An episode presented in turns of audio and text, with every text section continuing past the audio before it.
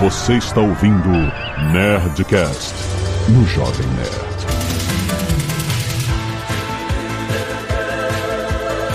Lada, lada, lada, nerds! Aqui é Alexandre Antônio do Jovem Nerd e ninguém aguenta o vórtice de perspectiva total. Aqui é o Rex, e se tá ruim pra você chegar em mulher, imagina pro esqueleto que tá no osso.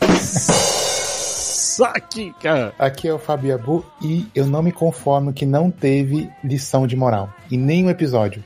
Ah, bom. Ah! Eu fiquei ali esperando, fiquei esperando cena pós-crédito, tudo e não teve lição de moral, cara. Nem no, no documentáriozinho lá que eles fizeram teve lição de moral.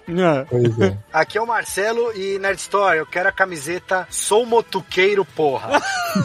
Motuqueiro, nossa. Aqui é a Zagal e eu não sei, eu tô que nem He-Man, mudando de lado. Muito bem, nerds! Estamos aqui para falar sobre os mestres do universo. Revelações, é isso? Kevin Smith veio para contar uma nova história de He-Man depois de tantos anos, tantos anos. E aí, valeu ou não valeu? A gente contou, teve aquela primeira parte, a gente esperou pra sair a segunda parte, agora tá tudo uma história, e aí vai ter terceira parte, não vai? E-mails. Canelada. 감사 합.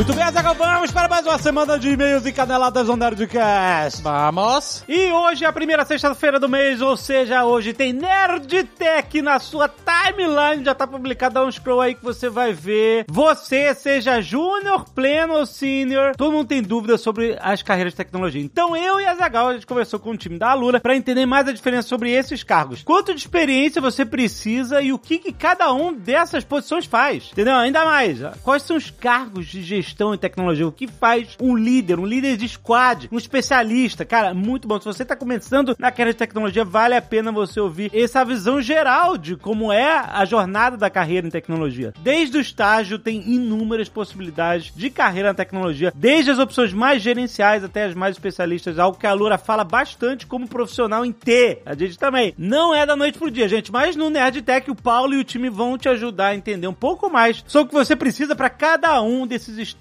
e cargos na sua carreira. E não esqueça também que tem 10% de desconto nos planos da Alura no link aí no post. É só entrar em alura.com.br barra promoção barra nerd e você aproveita, você tem acesso a todo o acervo de curso da Alura de uma vez só. Vai lá, navega no site pra você ver, vai conhecer a plataforma pra ver o que, que eles oferecem além dos mais de mil cursos de tecnologia. A Alura agora tem challenges, tem estudos de caso, tem imersões, é uma escola de verdade, gente. Vai lá conhecer a Alura e escuta o Nerdtech que tá muito maneiro, tem link aí no post.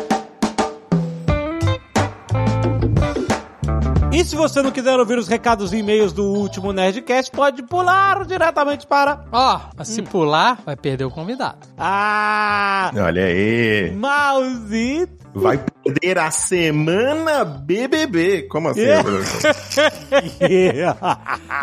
Então, ó, se quiser pular, pode pular, mas vai perder? Olha aí! 17 minutos e 10 mestres do universo. Quero agradecer aos 10 que doaram sangue e salvaram vidas. Olha, a gente tem um pedido de doação do Hospital Alemão Oswaldo Cruz, em São Paulo. Aqui tá dizendo que qualquer que seja o local de doação, você pode doar pro nome Lúcia Helena Vieira Diniz Body, B-O-D-I, certo? Tem informações aí no post pra você. Se você puder, gente, doação de sangue nominal é sempre uma grande emergência, uma grande urgência. Então, se puder ajudar, faça isso, você vai salvar uma vida, gente. Tem que agradecer também ao Otávio Dalvi, Wallace Silva, Cássio Fagundes, André Barbosa, Murilo Dias, Mariana Cristo, Beatriz Ribeiro, Gabriel Macedo, Matheus Wachowski, Lucas Gustavo de Souza, Jennifer Pachut, Yuri Bezerra, Jéssica Leite, Jefferson Moraes, Fábio Licíndio e Michele Goliath. Muito obrigado, nerds. Sempre que você for doar sangue, mande uma foto, tira uma foto, manda aqui pra nerdcast.jovemnerd.com.br que a gente sempre agradece e estimula as pessoas a doarem sangue toda semana. Muito obrigado. Arte dos fãs, olha aí, tem um monte de Ozob, Coruja, mandou um Ozob Bob, muito maneiro. Psycho Helder também, muito obrigado. Bruno Chablau, Isabelle de Amorim Santos, todos mandaram os obs essa semana, muito obrigado. Olha link aí. no post, muito maneiro. Lembrando gente. que se você tem nosso app, você está vendo aí todas essas imagens maravilhosas. Se não, vá no nosso site. Exatamente. Olha aí, tem o JN Pool, John Pool, Jovem Nerd Podcast Universe pelo Gabriel da Silva Leite, muito obrigado. Mande arte dos fãs também pra Nerdcast, arroba Jovem Nerd, muito obrigado, galera. A gente sempre agradece aqui, isso é muito foda. Ah, olha só, não, cara. Tem um aqui, ó, Suspiros de Félix Almanza. Caraca, uma parada meio H.R. Geiger, sabe, meio Alien. Ficou muito foda, cara. Olha só. Animal. Eu Nyarlathotep isso ou eu tô lendo errado? Enfim, tá muito foda.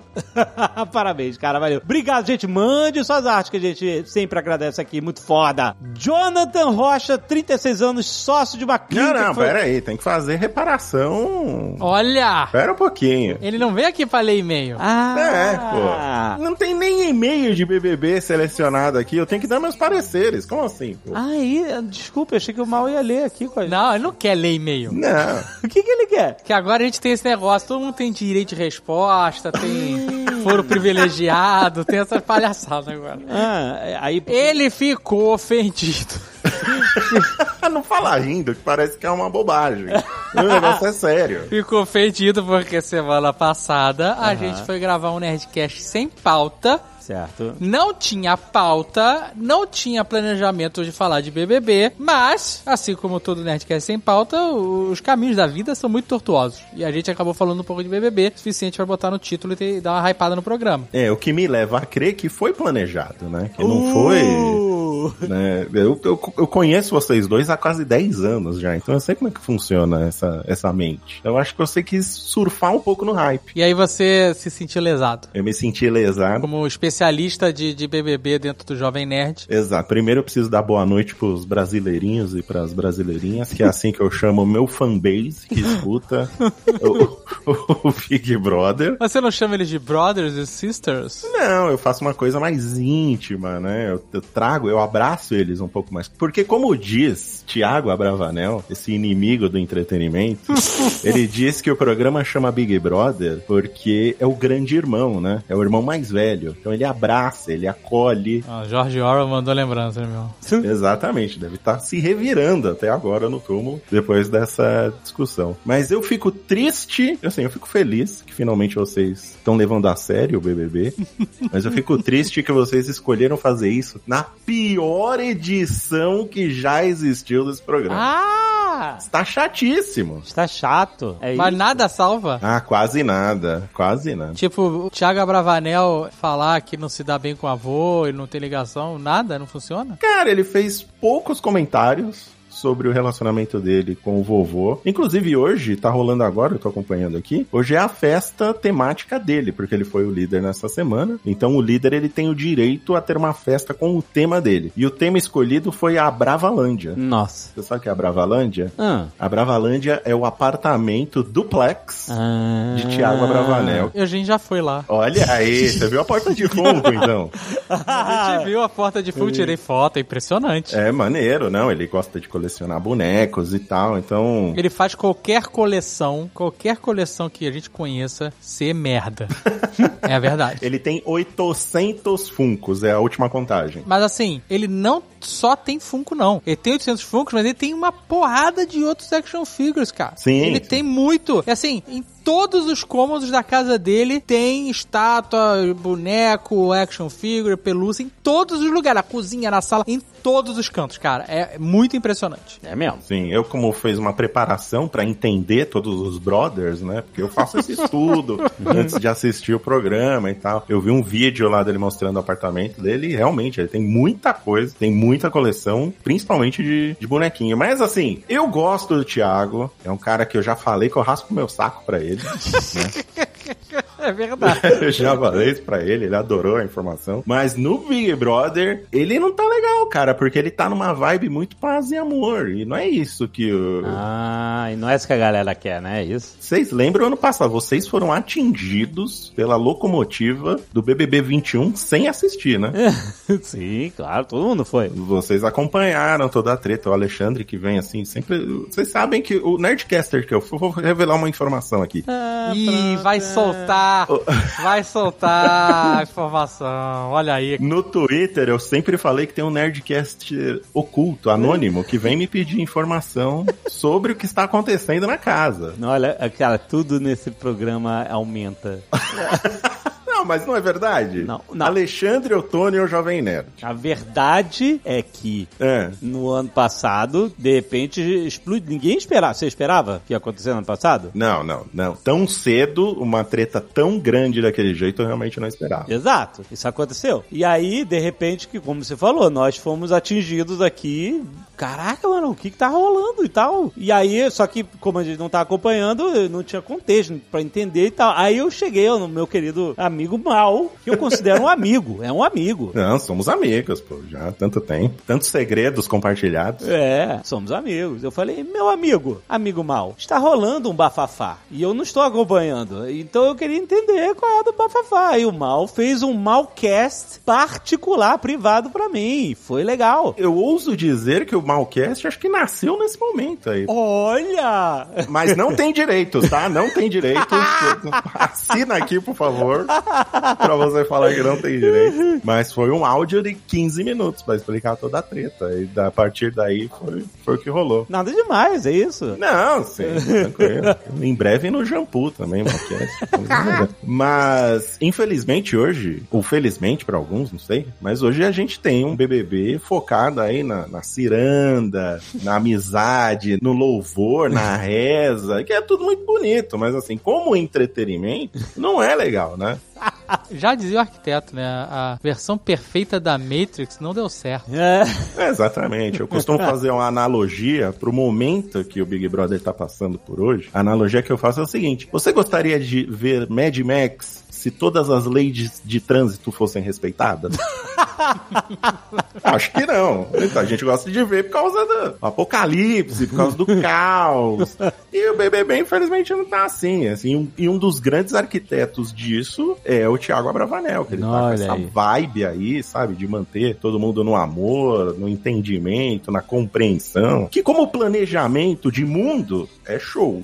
Mas de programa de TV eu já não acho muito válido. Então, a única diversão que a gente tem hoje no BBB é falar mal do BBB, né? Já que ele, como entretenimento, ele não rende. Então, eu passo agora todos os meus dias falando como esse programa é ruim. E assim, me, me encontro com outras pessoas que acham que é ruim também. E a gente se diverte, fica falando mal, reclamando, que o programa não entrega absolutamente nada. Então, eu fico triste porque vocês decidiram falar de BBB e me darem espaço finalmente. Inclusive, ontem saiu um Nerd Player maravilhoso. Eu tenho certeza que não teve dislike nenhum, né? Deve estar ótimo. Mas foi nesse momento aqui desgraçado. Então eu quero pedir, fazer um apelo, gente, que não desistam do BBB. Esse ano sim, esse ano desiste, porque não tem jeito. Mas ano que vem tentem, né? Pra gente ainda forçar a acontecer o Nerdcast de Big Brother. A minha pergunta pra você, como especialista, Pois não, Dave? o que você acha que deveria ser feito ano que vem pra ter um bom BBB? Eu acho que a gente tem que eliminar. Tem duas partes, né? Na hora de você convocar as pessoas pro Big Brother, você tem os camarotes e você tem os pipocas. Os camarotes são os caras famosos. Os dois anos anteriores, isso deu muito certo. Rendeu grandes momentos. Tivemos Pyong Lee, né? Que foi excelente, cara. Adorei a participação dele. Ó. Tivemos Carol Conká no passado, né? Que também rendeu grandes momentos. Projota. Mas esse ano eu acho que eles já estão vindo muito na defensiva, entendeu? Tá todo mundo com Ah. medo de ser cancelado. Então por isso é que tá nessa vibe meio paz e amor. Então eu acho que hoje a gente tem que dar um dar uma- umas férias pra esses caras aí nas próximas edições e chamar só como era antigamente, só o pessoal pessoal mais desconhecido, que tá lá pra aparecer. Porque a pessoa que tá disposta a aparecer, ela vai fazer de tudo pra aparecer. E é aí que tá o entretenimento. Olha É aí que a gente vai Olha. se salvar, entendeu? Você, você aceitaria, você iria pro BBB? Eu iria. Você já se inscreveu de alguma forma? Eu já me inscrevi um- uma edição, agora eu não lembro qual foi exatamente, mas já, inclusive ia pedir umas dicas pra você, né, David? Que você participou do BBB 3, Sim. né? Saiu na primeira semana, infelizmente. Mas até ver se você ainda tem um. Sei que faz muito tempo, mas se você tiver ainda um contato lá, me ajuda. Mas eu já, já me inscrevi uma vez, mas acho que sem conhecer alguém lá dentro é meio difícil você entrar, né? Não tem, não tem muita chance. Mas se me chamassem, se a Magalu quiser fazer uma campanha aí, sabe? Vou lá, visto a camisa, porque a concorrência tá lá, você sabe, né? É a concorrência que patrocina. É verdade. Ah, Eu vou lá como um infiltrado. O, o Thiago Abravanel é o infiltrado do SBT lá, tá prejudicando o programa. né? A gente faz o contra-ataque aí nesse sentido. Mas, bom, então é isso. Esse ano não tem mais Big Brother, é isso? Acabou o Big Brother. O ano que a gente resolveu surfar na onda não deu em nada. Inclusive, escutem o Malcast. Ó, né? ó. é Link aí no post. Faço lives também acompanhando. Você sabe que eu faço live estilo web namoro, né? Como assim? Que eu não posso mostrar imagens da TV Globo. Ah, sim, sim. Então Ah. cada, cada um vê na sua própria TV e só fica me ouvindo lá, comentando. Como, como se fosse um web namoro mesmo. Olha aí, que bonito. Você faz o react ao vivo de, do que tá rolando no BBB, é isso? Eu faço um react, eu me revolto ao vivo. A pessoa vê eu ficando nervoso em tempo real, perdendo todos os cabelos que eu já não tenho. Tá certo. Que é a única alegria que eu tenho, né, Dave? Trabalho não me dá alegria. que filha da mãe. Agora, o único prazer que eu tinha me foi tirado. Então a culpa é do Tadeu, Tadeu Schmidt. Tadeu Schmidt, ele tá tentando fazer um bom trabalho, cara, mas ele tá com a sina do professor substituto, né? O pessoal não respeita ele. Como assim? O Tadeu encara qualquer parada também, maluco. Ele é muito bom, se comunica muito bem. Eu nunca vi isso na minha vida, mas ele teve que pedir silêncio pra poder falar, porque as pessoas estavam falando em cima dele. Está completamente des... não tem mais ordem. O Bolinho, Bolinho, Boni, né, mas eu chamo de Bolinho, ele não, eu não sei, acho que ele perdeu o talento dele de escolher participante já. Não, como É, assim? tá triste, tá triste. Tadeu não tem mais respeito, o programa tá chato. Mas Você não acha que eles vão criar um, umas paradas assim, umas estratégias pra instigar a treta? Então, a gente tem o jogo da discórdia toda semana, né? Que é justamente pra isso. Mas mesmo isso, eles conseguem reverter pra um- uma positividade. Ah, uma A positividade tóxica. Eles conseguem fazer isso. Né? É, é incrível, é incrível. O, o Tadeu até tenta, mas ele não consegue, cara. A gente precisa chamar aí Pedro Bial. Pedro Bial dá um jeito nessa galera. Vê se ele volta aí, faz um flashback. Beleza, é isso. É isso. Não te vai ler e-mail nenhum. Não, não, quando eu tô aqui não se lê mais e-mail. De- A última participação que eu fiz, não tem mais e-mails, estão cancelando os e-mails nesse programa. Que, ah, ó, é o mal. É o mal que Escutem o Malcast.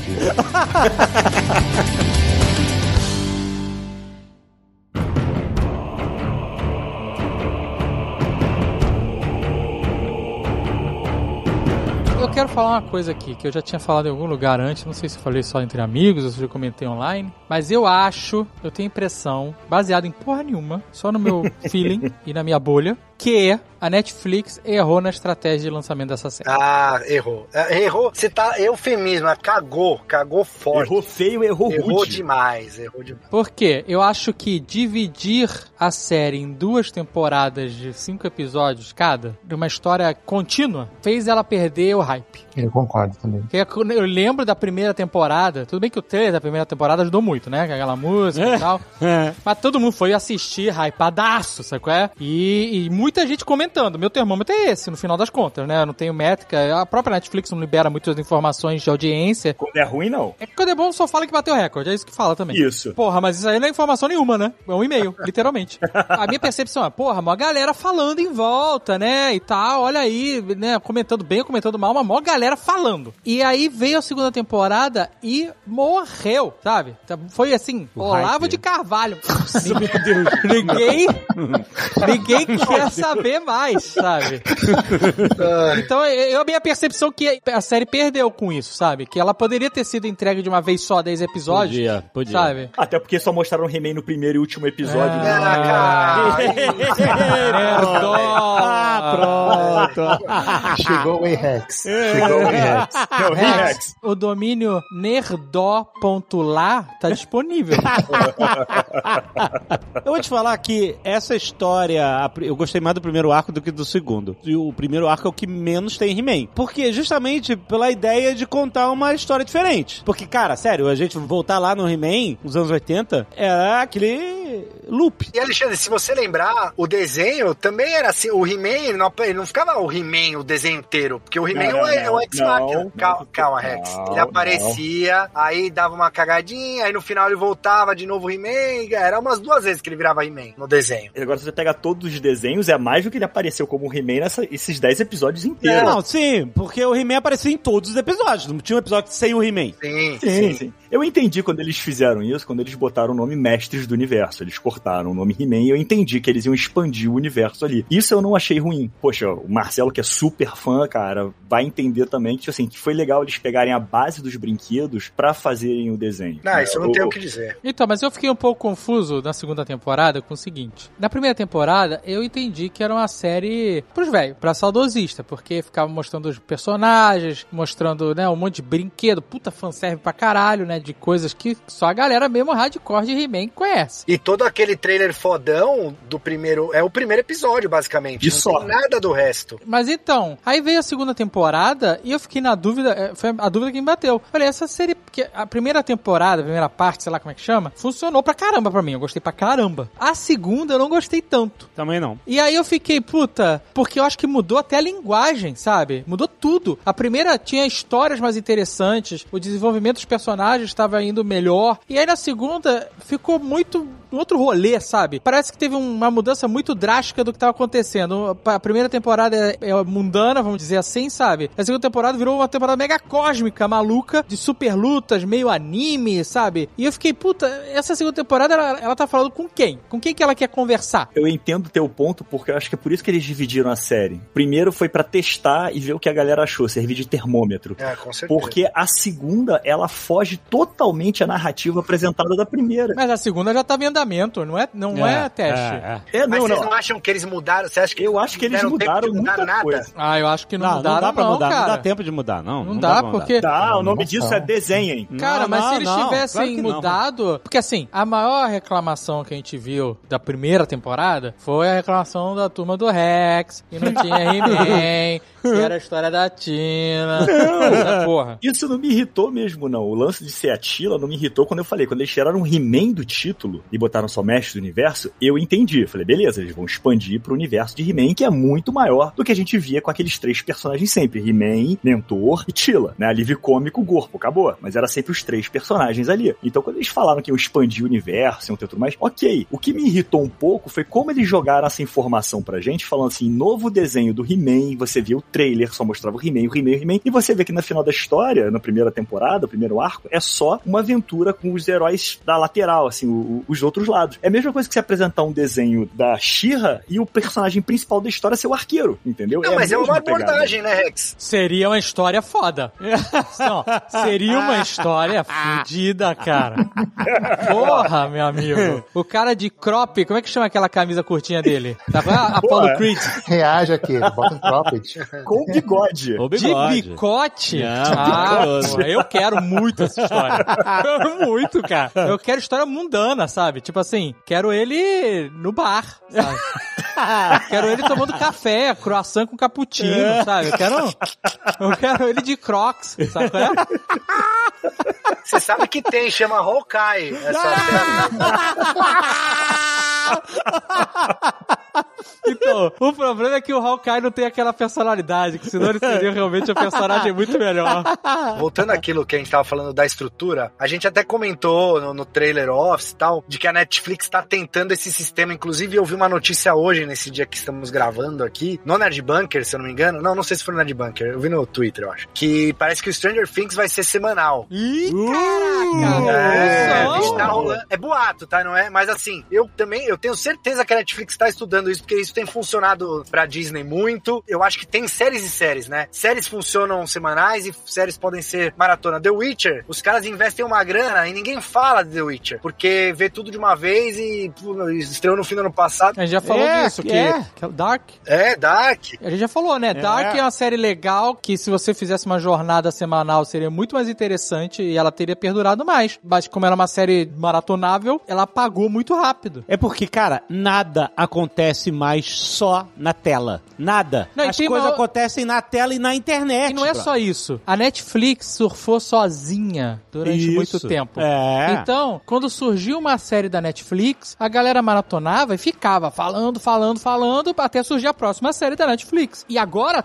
todo lugar É. tem um streaming, malandro. Toda Todo semana tem uma parada nova. É. É isso aí. Então, a, a Netflix não tem mais a hegemonia que ela tinha pra a minha série é o assunto do momento, sacou? Porque aí eles lançam a série, aí todo mundo fala aquela semana, aí semana que vem começa ah, a lançar, sei lá, a série da Disney, Marvel e tal, e aí todo mundo fica conversando toda semana sobre aquilo. E aí param de conversar na É. Netflix, é isso? É, tanto que tem séries que não tem nem chance. Eles lançaram aquela série nova do Under Years. É um re... não sei, não é um reboot, né? É uma Ah, é. tipo, uma conti- continuação, sei lá. É um spin-off. É um spin-off, isso, boa, um spin-off. Caraca, eu- ninguém nada, sabe? Evaporou a série. Caraca, é Netflix? Não, não, é Não. Netflix. É. Ah, é. Acho que é Hulu, não é? É Hulu. Ai, não sei, cara. Pô, mas Hulu nem entrou no Brasil direito, cara. Se ainda fosse numa streaming Não, mais mas por acessível, exemplo, mas então, teria Rex, tipo, funcionado, entendeu? Ted Laço, que é da Apple TV, que também não tem tanta penetração no Brasil, ela fez um puta sucesso, Fez um entendeu? buzz. Então acho que É. Cara, mas fez num nicho, porque, por exemplo, Não. muita gente não conhece Ted Lasso. Se Não, você... não é, é lógico, não é, não, não espalhou tanto, mas é- ela fez um barulho por ser de uma de um streaming não tão conhecido. Agora eu acho que a Netflix nesse teste foi, eles foram muito ruins, porque assim, o que eles fizeram na primeira metade, eu posso dizer porque eu tô no mundinho de He-Man, motoqueiros,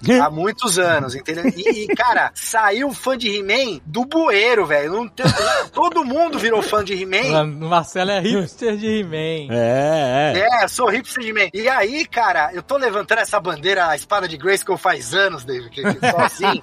e aí tem uma galera que é muito fã, assim, mas de repente todo mundo recordou e reviveu. E a Mattel lançou a linha Origins, que vocês até fizeram, né? O lançamento e tal, no YouTube. Cara, todo mundo começou a comprar isso em todas as lojas aqui no Brasil. CIA tava esgotado. Então, assim, o hype foi criado de uma maneira incrível. E foi forte. Foi muito foda. E aí, eles entregaram cinco episódios que termina, tipo, de um jeito que é prontinho pra galera dar porrada. Prontinho pra dar porrada. E foi feito pra galera bater mesmo, essa parece. Mas que é de propósito. Porque depois a gente vai entrar direito nos episódios e tal, tem minhas críticas. Mas eu gostei também da primeira parte. Só que aí, quando eles vêm trazer a segunda parte pra voltar, porque as pessoas desistiram, né? Muita gente desistiu. Vocês entram ali nos comentários do YouTube do, do trailer office que a gente fez, a galera só, ah, sério, uma merda, não sei o que, não sei o que. Ninguém gostou, assim, né? A maioria não gostou. Quando a gente fez o trailer office da segunda parte, né? É isso. Só que aí pra, a Netflix, pra trazer a galera de volta pra assistir, os caras entregaram simplesmente o ápice da série, né? É, tudo, tudo. A batalha final, pô, aquela cena que tem no trailer do He-Man derrotando o dragão, que é a parada, ou aquela cena, ah, não tem,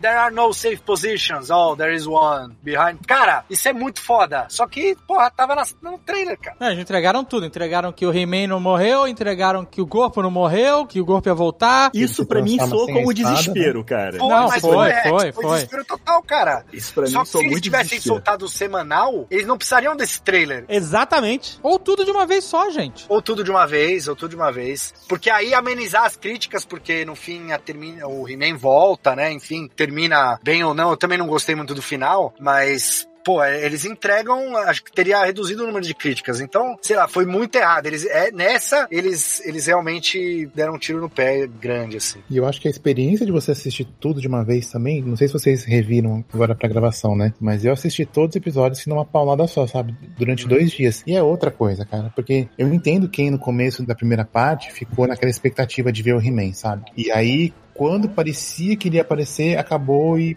sabe, sei lá quando que vai estrear a segunda parte, né? E quando você vê tudo de uma vez só, e aí você tem aquela recompensa emocional de ver o He-Man, acho que é no quinto episódio, né? Mas enfim, você vê ele de novo, aí acho que é outra experiência, sabe? Acho que flui muito melhor. Pelos poderes de Grayskull! a série começou de uma maneira excelente, que a gente viu no trailer, que era todo o, o arco ali do He-Man. Começou numa batalha, né? A, a, a Tila assumindo o lugar do mentor, né? Pô, o mentor também. Putz, incrível. Cara, a animação, eu não tenho o que falar da A animação. animação pra tá mim. de palmas. Tá de Tá, parabéns é, a tá de animação. parabéns. Então, mas eu achei a segunda Certos temporada um pouco complicada, hein? Também. É, a segunda teve uma pegada meio mangá. Assim, eu achei que fugiu um pouco da linguagem total, assim. Deu uma perdida, né? Perdeu um pouco. Por né? isso que eu acho que eles mudaram muito da série de última hora. Porque a animação Não, mas deu uma, tempo, uma muda. Cara, mas é exatamente por isso. Mudaram a animação, acho que pareceu apressado, entendeu? Pareceu apressado. Tem umas cenas deles correndo que eles literalmente fazem aquele negócio do personagem batendo Ma- perna e braço e, Nossa, e maluco. dando do zoom, sabe? Eles Muito correndo, eles e a Maligna correndo foi muito Nossa, vergonha. cara. brother. Muita Muito vergonha. esquisito, cara. horrível. Por isso que eu acho que teve uma mudança grande, entendeu? Tipo assim, de roteiro, de animação. Tipo assim, olha, é o que a gente consegue fazer no, no tempo que a gente tem. Foi rápido, foi corrido, com certeza. Porque em linguagem de animação, é, você apresenta uma proposta e de repente muda totalmente. Ó, vamos bater palma, vamos parar um minuto e bater palma aqui pra League of Legends. Ah, é verdade. Sim, que resolveu fazer e fez direito com tudo que tem que fazer, né? Exato, pô. E entregou tudo pronto, 100%. Exato. É, Na hora que tinha que entregar. por E favor. levou,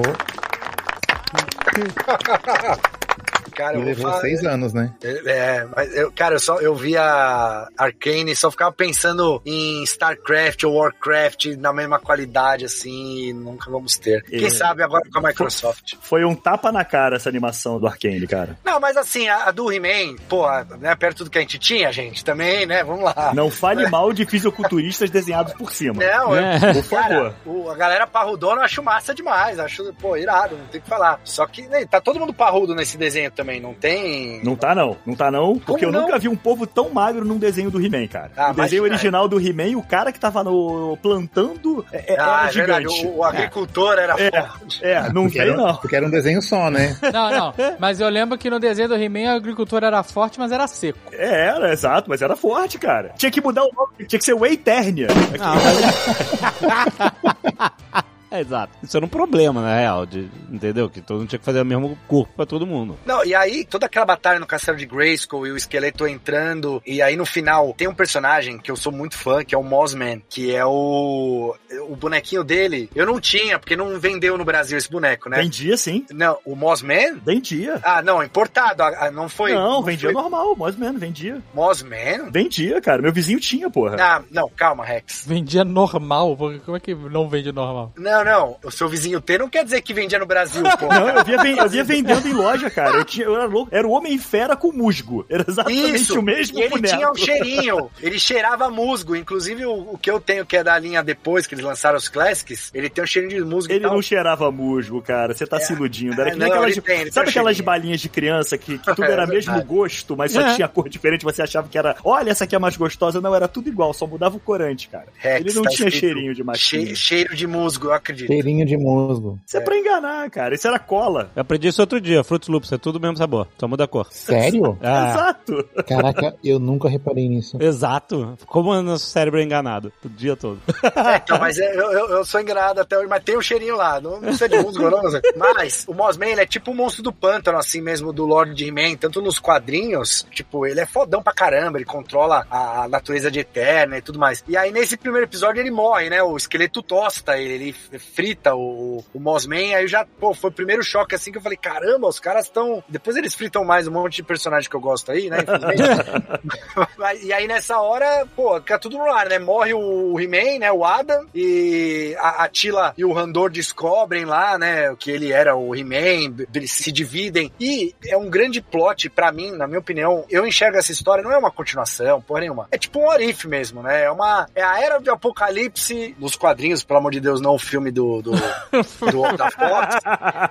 É, é a era de apocalipse do. Poderia ser, né? A era do apocalipse do He-Man. Pô, perdemos o He-Man, agora o mundo foi pro caralho total, né? Não, não- Esse primeiro episódio, pra mim, foi, acho que o melhor. Mas é um excelente argumento. E Exato, Como é. é enfrentar o esqueleto e a galera dele se eles matam o He-Man? Porque a gente ficou a vida inteira vendo o loop da mesma história. Porque senão ia ser isso. O He-Man ia chegar, ia laçar a lua, ia levantar o castelo, sabe? é? Aí ia ele- tirar É. a corda da sunga. e- E aí ele chega no primeiro episódio, ele quebra o loop, cara. Eu achei legal pra caramba. Pô, o que mais que a gente pode contar de histórias de, de Eternia? E se o He-Man morresse? O que, que vai sobrar? Então, é uma história maneira de, de se contar. Mas eu acho que eles fizeram ainda de uma forma errada quando eles pegam o princípio, assim, o principal motivo do He-Man, porque o He-Man, na verdade, diferente do que a gente pensa, ele é um paladino, né? Paladino anda pelado assim? Ele é um paladino de um mundo bárbaro. A verdade é essa. O He-Man, inclusive, ele, ele desiste da espada do poder quando ele acha que ele mata uma pessoa inocente. Você vê o personagem matando o esqueleto, e isso pra mim me incomodou muito, sabe? É, ele perder a. a... Mas Rex, ele matou, ele viu o, o Mossman ser queimado vivo, tipo, na frente dele. Ele perdeu a paciência, cara. Já teve várias histórias do Superman fazendo isso, do Batman fazendo isso. Mas você tira o princípio do, do personagem. Não, porque eu o sei, que mas torna... é um Arif, Rex. Eu entendi. entende? Mas o princípio do personagem que você tá botando na sua cabeça por considerar ele um paladino e achar que o paladino não deve matar o vilão. Não, não é isso. É o que mostra no desenho e sempre mostrou é que ele tinha outros meios. Ele não era só força. Ele também era inteligência. Ele tinha outros Não. meios de derrotar o inimigo. Não, ele sempre não. usou isso a favor dele.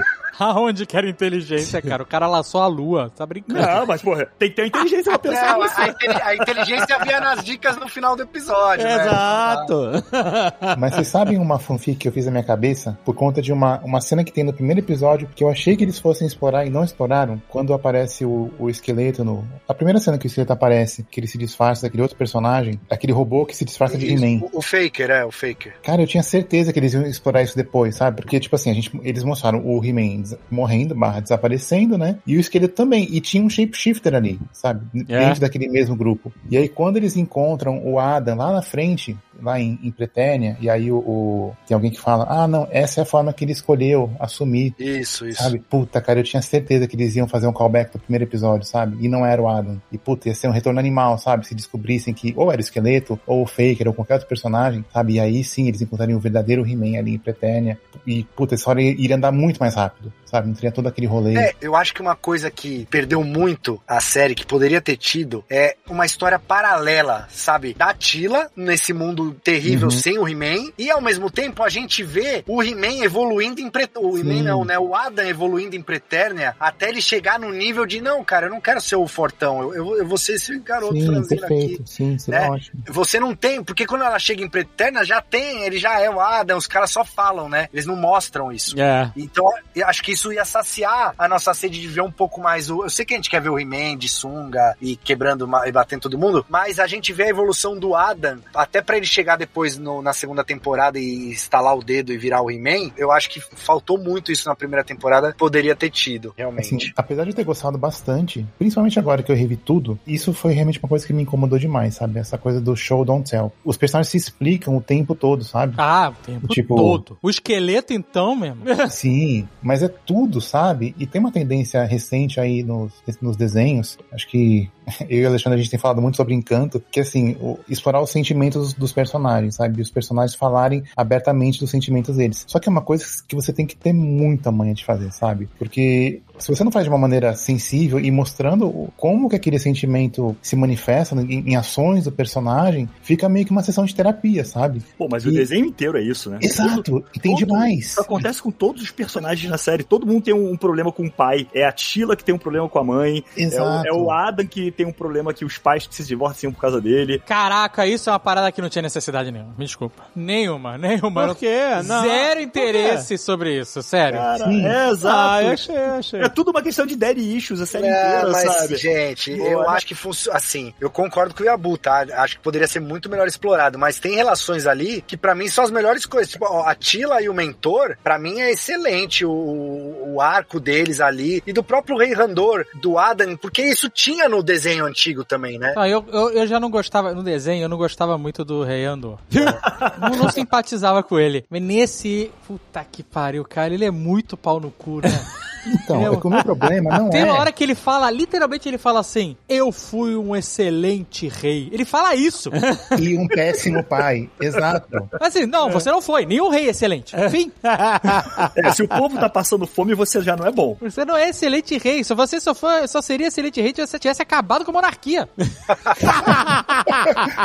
boa, boa. Mas é, foi isso que me incomodou, sabe? Porque tem uma, uma regra em roteiro, que é, por exemplo, quando você vai falar que o, o personagem perdeu a mãe. Mãe. O personagem nunca vai falar, minha mãe morreu, sabe? O personagem vai falar, por exemplo, a mamãe não gostaria disso, sabe? Uhum. Assim, fica subentendido. E as pessoas entendem muito melhor a mensagem, né? No- nessa série é o tempo todo. Tipo, o cara literalmente fala, eu fui um péssimo pai, sabe? E ele fala depois do Adam, você sempre foi a pessoa mais forte que eu conheci. Isso nunca aconteceu, isso nunca foi demonstrado pelo Randor. Em Uhum. nenhum episódio, em nenhum É, momento, é. sabe? Então isso realmente, tipo, nesses momentos, sabe, eu dava uma virada de olho, assim, porque É, além de me- ficar chato, né? Fica É, enfadonho. O que me incomodou com isso foi um pouco mais com a Tila. Porque, tipo assim, a Tila, é, vendo o sacrifício da mãe, vendo o sacrifício do pai, tudo que ela faz é o tempo inteiro botar a culpa. Ah, mas eu fui abandonada. Sim. Ah, mas você escolheu salvar o, ah, o universo e guardar o segredo do universo do que me criar como É. filha. Ai, que, sabe? Não tem peso o sacrifício da mãe por ela em nenhuma hora ela reconhece ela- isso, entendeu? Ela reagiu, tipo, ela exagerou ali naquela, no primeiro episódio, né? Quando ela,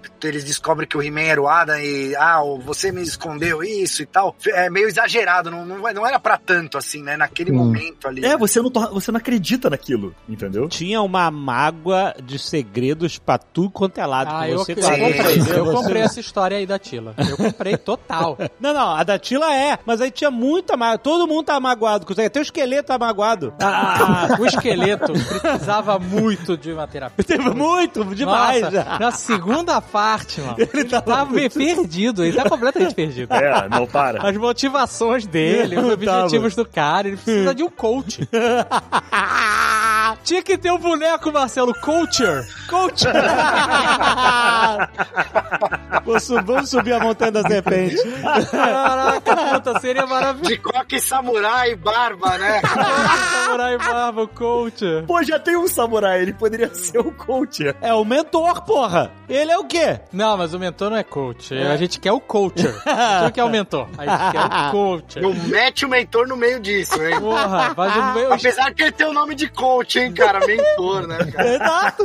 Não, é Man at Arms. É Man at Arms. Ele não é mentor, ele só é mentor no Brasil. Gente- Caraca, Matel, fica a ideia aí do coacher. O desenho tá da vitrine, pode usar. Depois a gente conversa. Caraca, o coacher fazendo raca. Mandando os caras gritar: grita, esqueleto, grita! Luta contra mim, esqueleto! Não, é o seu medo que te tá. Puta que pariu! Caraca, maluco, quero muito, quero muito, sério, sério. É, fala, eu tenho a força, não tô te ouvindo, mais alto. Berra, berra, deixa todo mundo ouvir o seu berro.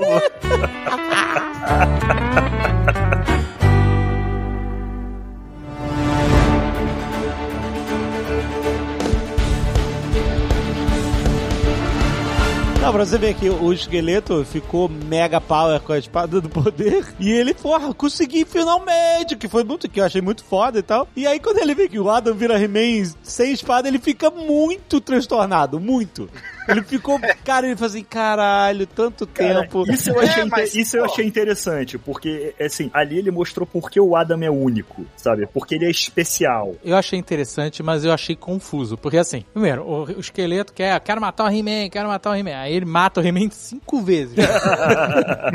Aí o He-Man não morre também. O Adam, o He-Man não quer morrer. O esqueleto conseguiu a espada, se transformou no, no He-Man esqueleto. Skelegod. Aí, o He-Man vai, o Adam, né, no caso, vai e se transforma em Super He-Man. Como é que é o nome do He-Man que ele se transforma? Ah, ele vira. Trava de He-Man, né? É, é, mas ele é tipo um He-Man primal, né? É, ele vira um, um He-Man primal, que é o He-Man com a força pura, né? Que a espada dá uma filtrada, né? E, e ele, ele recebe a força inteira e aí fica descontrolado. Achei foda, achei maneiríssimo. Porque o esqueleto tava transformando a, a galera lá de Eterno Body, eles saiu matando e rebocando os, os Não, bode. ele matou mesmo, matou legal. Mas aquela galera já tava morta, né? Porque Pois é. ele, ele transformou a galera em morto-vivo. Ah, tá.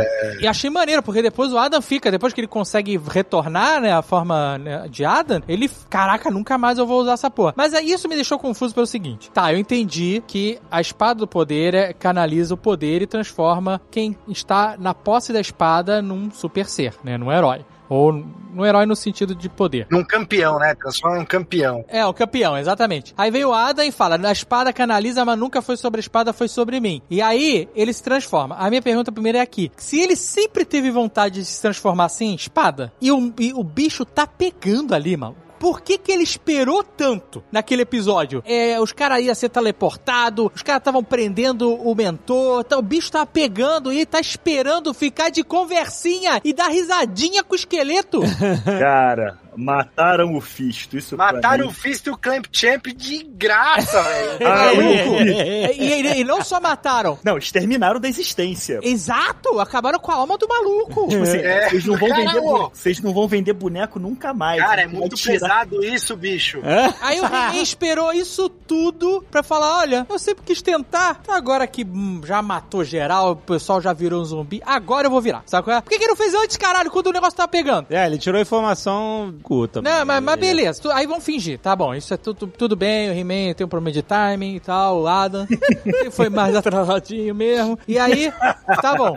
Aí depois disso, a Maligna consegue a espada, e aí ela também se transforma. Então, na real, qualquer um pode se transformar a qualquer momento, é só querer. Não, com a espada sim. Com a espada, sim. Mas virou um festival, maluco. O que mostrou ali é que o Adam, ele, por alguma razão, por ser o escolhido da espada, o grande campeão, por alguma razão, ele consegue invocar o poder de Grayskull sem a espada. Então, eu entendo, mas o que eu acho confuso é, se ele é o escolhido, como é que a espada funciona com qualquer um? Não, a espada funciona com ficou qualquer confuso um. mesmo, ficou confuso É, mesmo. é, faz sentido. Se ele, sabe, nunca, a espada é um, só pra canalizar, mas sou eu. A parada sou eu, ele fala. Beleza. Então como é que qualquer miserável desgraçado consegue levantar a espada e se transformar, cara? Isso é muito louco. Ela canaliza o poder de Eterna, então é, ela transforma realmente a pessoa num um campeão de Eterna ali mesmo. Um- Então a Arit podia ter levantado e se transformado. poderia, poderia, poderia. foda.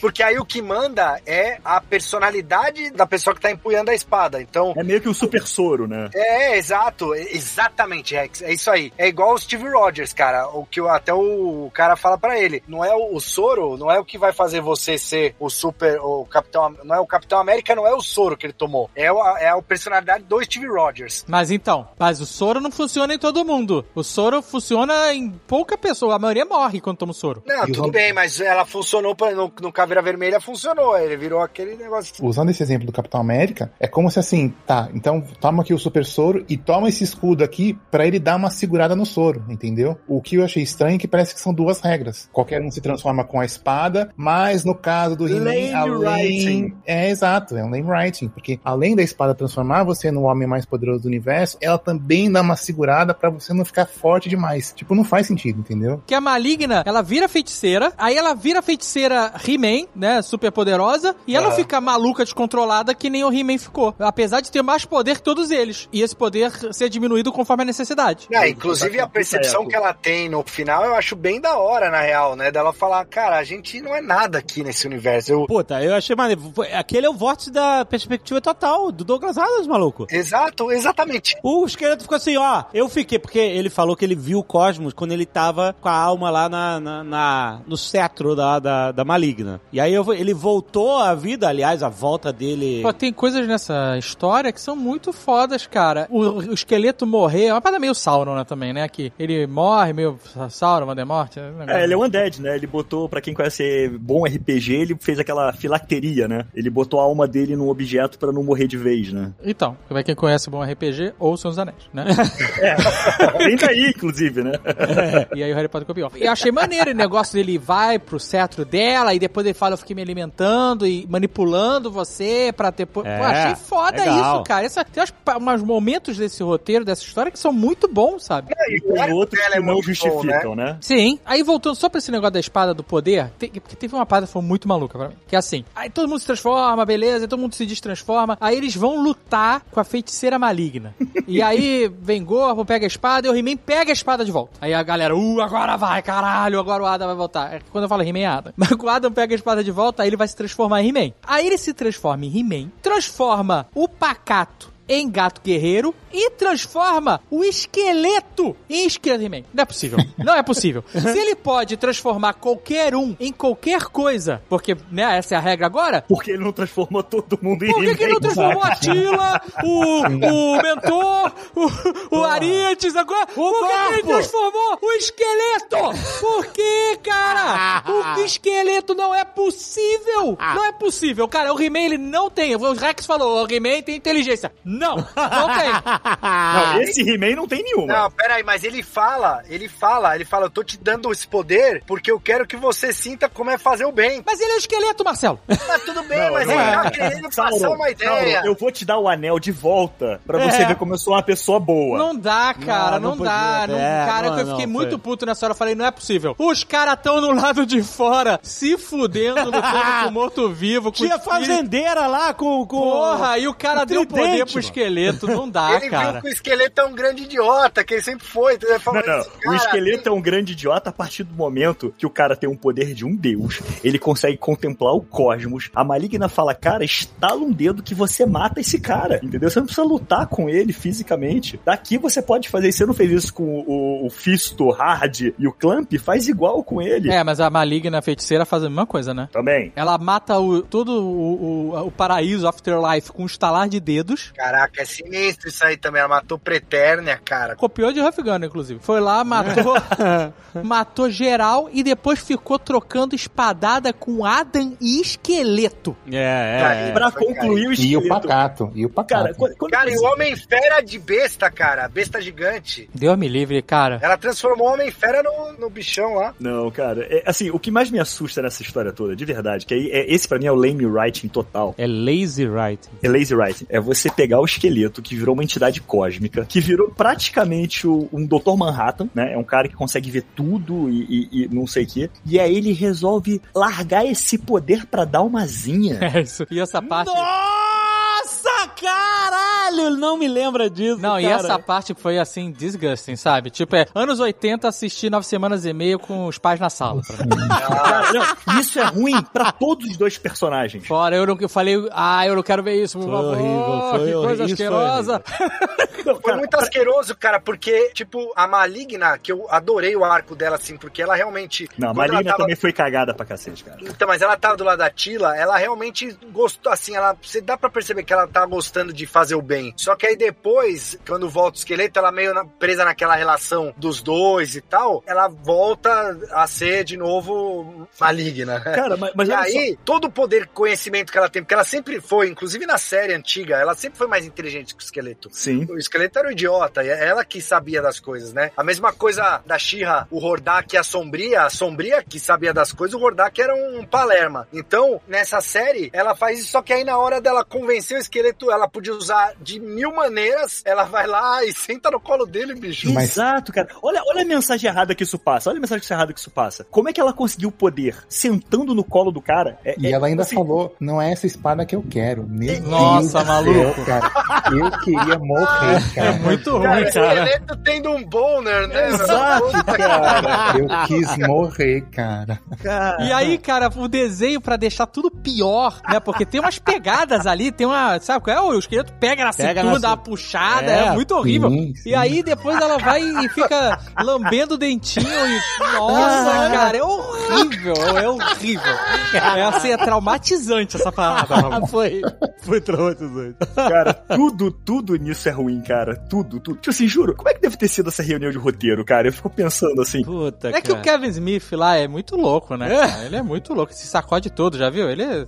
Achou, cara. Você sacode todo, é ótimo. Assim, a, a série tem vários méritos em trazer, tem vários fanservices que são muito, muito legais mesmo. Tipo, a gente já falou vários nos trailers lá que apareceu. Mas assim, não, não era isso que a gente queria, assim. A gente que eu, eu tô dizendo pra comunidade fã de Mutu, mas não é isso. Não era isso que eu, pelo menos, queria. Eu não, eu não queria só fanservice, eu queria realmente uma história boa. Mas ela tava lá, tinha uma história lá, cara. Ela tava lá, Dave, mas ele não desenvolveu. Eu realmente, por um momento, pensei que a gente pudesse ter alguma coisa no estilo que a She-Ra fez na, net, na própria Netflix, que eu sei que não é uma história, é, assim, não é pra mim, não é pro público que assistia He-Man antigo, mas eu assisti tudo e eu gostei muito do jeito que eles desenvolvem os personagens da She-Ra e tal. Achei legal pra caramba. Eu queria que tivesse tido esse carinho, eu queria que tivesse mostrado mais do Arit, do Stratos, do Abelhão. Esses caras nem aparecem, aparecem tipo 10 segundos no trailer só pra gente ficar empolgado e aí quando vai na série não, não tem Foram os nada. 10 segundos que eles apareceram o desenho inteiro. cara. Exato, exato, cara. Eu queria falar até puxar o Yabu, que é escritor e roteirista aqui, pra ajudar a falar desse conceito que é um conceito de escrita, né? Que é setup and payoff, né? Ou seja, é a preparação e a recompensa, né? Você faz isso toda hora no- numa história. Você prepara uma coisa, ó, é isso aqui, ó, lá, Chekhov's Gun, sabe, essas porra todas. E aí, o que acontece? Essa série teve tanto setup sem payoff. Eu vou dar um exemplo bobo. O mentor, que é a personagem que teve o maior upgrade, assim, em termos de puta, como esse cara é foda e tal. O cara realmente tem tudo, tem bazuca no ombro, voa, tal, não sei o que, a barba dele. É, tem um episódio, né? O Homem Mais Perigoso de Eternia, né? O nome do episódio, inclusive. Quando ele está, todo mundo lá naquela sala do esqueleto, do super esqueleto, e ele vai enfrentar o esqueleto antes dele ser preso, né, e tal, ele puxa uma espada,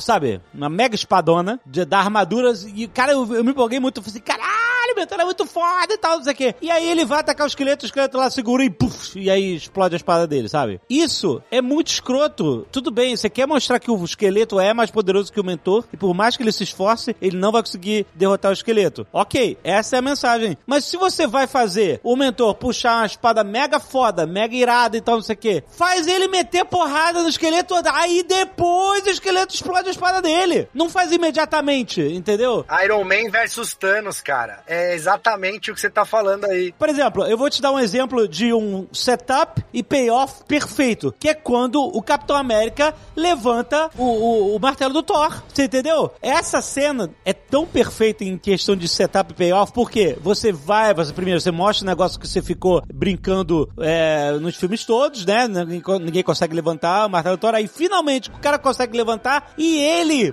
baixa a porrada no Thanos, o cara que não tem chances, é impossível o Capitão América vencer o Thanos no mano a mano. E tipo assim, você vê ele dá, ele gira o martelo, joga o martelo, joga o martelo escudo, escudo bate no martelo, toma você, usa o raio, derrota, enfia a porrada no Thanos e depois o Thanos vai e quebra ele todo. Isso é payoff, entendeu? Essa cena do mentor com a espada esqueleto é como se você visse o Capitão América levantar o martelo e aí quando ele vai bater, o Thanos segura o martelo e quebra o martelo. Isso é você jogar fora, criar o setup e jogar fora o payoff. Tem um- uma coisa a mais nessa cena do, do Capitão América, inclusive, é que ele salva o Thor quando ele faz isso. Também, Além exato. disso, né? Tudo Além bem, disso. teve payoff dele ter a cena, maneira de luta, mas teve uma, um, um ato, assim, não foi em vão, simplesmente. Ele salvou o Thor, aí depois tem a cena de luta e depois ele perde. E, e isso acontece várias vezes na série, em coisas pequenas ou até grandiosas, como na batalha final. Que a Tila fica lá, ah, você tem que usar magia pra mandar sua mensagem, esse grande SMS que as pessoas têm. O Lando chama a galáxia inteira com o SMS do Lando. A Tila Lan faz o SMS mágico e tal e chama a Eterna inteira. Só que o que acontece? Na batalha final ali de Eternia, essa galera toda chega só pra fazer background. O que, que tá em jogo naquela batalha? Deixa eu voltar pra Vingadores. O Vingadores é a mesma coisa. Tem a grande batalha com todos os heróis, vilões e tal, não sei o quê. Mas o que que tá em jogo? Qual é a trama que tá rodando durante essa batalha de grandes backgrounds que também tem? Está em jogo o Thanos estalar o dedo e destruir o universo. E pra que o Thanos estale o dedo, ele precisa pegar a manopla. E pra eles pegarem a manopla, os heróis estão fugindo com a manopla no meio da batalha e ele tá atrás dela. Você tá vendo que apesar de ter uma batalha de background, que tem um monte de coisa acontecendo ao mesmo tempo, você tem uma história acontecendo? Nessa história aí do He-Man, aquela batalha de background, nada está acontecendo. Por que, que eles estão entrando em guerra ali? Não sei. Porque a guerra mesmo tá entre os deuses. Ali entre a Tila e a Maligna, entre o esqueleto lá e o He-Man, e o resto é background. Tanto que o, o Marcelo falou assim, porra, o Ariete aparece só 10 segundos, é isso. A mãe do He-Man fala assim, ah, vou jogar uma bomba especial. Aí joga com a nave, pum, parece que ela tá bombardeando a parada, aí, aí aparece... Até achei maneiro a entrada dele. Mas é um bullying, né? E depois ele some, né, cara? E aí É um some. bullying, um bullying com a Ariete, né? Assim, pra ela tá levando a Ariete pra aquele momento, ela começou a batalha com ele no compartimento de, de, de, de foguete. Tá vendo? Tipo assim, ela não voltou uma hora e falou assim, agora eu preciso do Ariete. Não, não. Entra aí que vai que eu preciso de você. Tá vendo? E, e isso deve ser o dia a dia do Ariete. Tá vendo? Todo mundo considera ele só uma grande bala de canhão, é isso. Aí ele chega, cai lá e fala, ó, sua mãe, não sei, toma esse, esse disco voador aí. Caraca, não, Não, pelo horrível, amor de Deus. horrível. E Isso tchau. E aquele disco voador é total referência ao filme, né? Do He-Man. E se o He-Man pelo menos pagasse de ouro ali, sabe? Caiu o Ariete, deu o disco, ele fala, você tem o poder, você tem o poder. Você tá... tá vendo? E começar a dar poder pra todo mundo virar He-Man. Que, aliás, acontece na outra série. Na, na série mais infantilzinha que eles lançaram, É. que é em 3D, ele, ele faz justamente isso. Tipo, ele sai distribuindo poder pra todo mundo. E é, putz, é super legal, cara. É, assim, é outro público, é outro conceito. Mas eu gostei pra caramba também. Mas É, virou coisa- meio que família Marvel, né? É, total, é, é bem Shazam mesmo, bem família Marvel. Mas acho que a maior vítima desse setup, payoff, que não é entregue, é o próprio He-Man, né? Porque todas as vezes que ele se transforma, que o Adam se transforma no He-Man, dá uma merda, né? Ou ele morre, ou tipo, ele perde o controle, como é no. Depois, quando ele se transforma assim a espada, né? Ou enfim, a gente só vê realmente ele lutando mesmo, tirando os flashbacks, na- nessa batalha final. É que na verdade, Abu, é, o He-Man, ele tem o mesmo problema, que não é um, para mim não é um problema, mas é, na mão de roteiristas menores é um problema, Do que super-homem, é, né? cara, é, é o que É. é o super-homem, entendeu? É o, é o mesmo problema do super-homem. Ou que a mesma, a própria Marvel, que a gente tá falando bem pra caramba aqui, com, com méritos, obviamente, né? Faz com a Capitã Marvel, né? Eles tiram a Capitã Marvel de tudo que é lugar, porque ela realmente resolve os problemas muito fácil, né? Então, Então, mas aí sabe qual é o problema? Eles sabem disso, ó. O He-Man é um problema. Muito forte, muito poderoso. Vamos tirar ele de cena. Aí tiram o He-Man de cena. E aí fazem o Adam dar porrada na maligna. Exato, fica o Adam. O Adam, o Adam não tem força nem pra levantar uma espada, gente. Aí fica o Adam e o esqueleto lutando de espada com a maligna que dois minutos atrás falou assim: esqueleto, você estalar o dedo, você mata esse cara. Aí ela não faz. Ela resolve ficar de espada com o esqueleto. Isso é que é ruim no, no desenho, entendeu? Eles apresentam soluções que eles repetem os erros o tempo inteiro, sabe? Se a Maligna falasse assim, porra, com o dedo você, você estala o dedo e mata ele, se ela tivesse feito isso, assim, porra, realmente é a Maligna, sabe? Ela realmente honrou o que ela falou. Agora, a partir do momento que ela faz igual o que o esqueleto tava fazendo, de que adiantou ela ter falado aquilo, sabe? Perde todo o valor do personagem. Os personagens, principalmente os malignos, principalmente a, a, a maligna e o esqueleto, eles têm um problema de foco e motivação enorme, sabe? é a escola Palpatine deles. Escola Não, mas é, é assim, porque assim, o foco do esqueleto é matar o He-Man. Tá na cara, todo mundo sabe. Aí beleza, ele vai e mata o He-Man. Mata o He-Man mais de uma vez. He-Man, de- o Adam, né? Aí depois, ele, no final, ele muda de lado, porque fala assim, ah, mas se for destruir o universo, aí eu não tenho como matar o He-Man, então não, né? Então eu vou mudar de lado. Aí ele fica lutando com o Adam contra a Maligna, e aí quando ele vê, ó, gente, deu ruim, vai acabar o universo mesmo, então eu vou matar o He-Man mais uma vez. Se o negócio dele é matar o He-Man, ele tinha que matar o He-Man antes daquele momento, sabe? Ele tinha que, quando a Maligna tá lutando com eles, ele tinha que dar mais umas pardadas no He-Man, sacou? É? E matar ele de novo, o Adam fracote ali, sacou? É? A motivação é muito complicada de entender, sabe? Ah, No caso da Maligna, é mais ainda, porque faz sentido. Ah, ela é uma pessoa que foi abusada, né, pela vida, né, maltratada pela vida. Os pais quiseram comer ela, comer Devorado pelos pais. faziam, né? Devorar ela. Devorar ela. E o esqueleto salvou e, e abusou mentalmente dela, né? É, moralmente, a vida inteira. E ela acabou ficando, né? Dependente dele. Aí o cara morre, aí ela se vê livre disso, né? E ela muda de lado. Excelente, né? Faz sentido. Uma jornada que, porra, faz todo sentido. Aí o esqueleto volta e ela percebe que foi manipulada. Beleza, até aí tá tudo funcionando pra caramba, sabe? Porque assim, eu comecei a ter a minha própria mente, comecei a fazer as coisas que eu queria, porque eu não tinha mais influência de ninguém, mas aí o esqueleto começou a se reconstruir e começou a manipulá-la de novo. Ok, então ela pode voltar de novo a ter a motivação de ficar ruim. Mas aí ela pira, ela pira e começa a mudar de novo, entendeu? Ela, ah, agora eu vou seduzir o esqueleto, agora eu vou ficar maligna,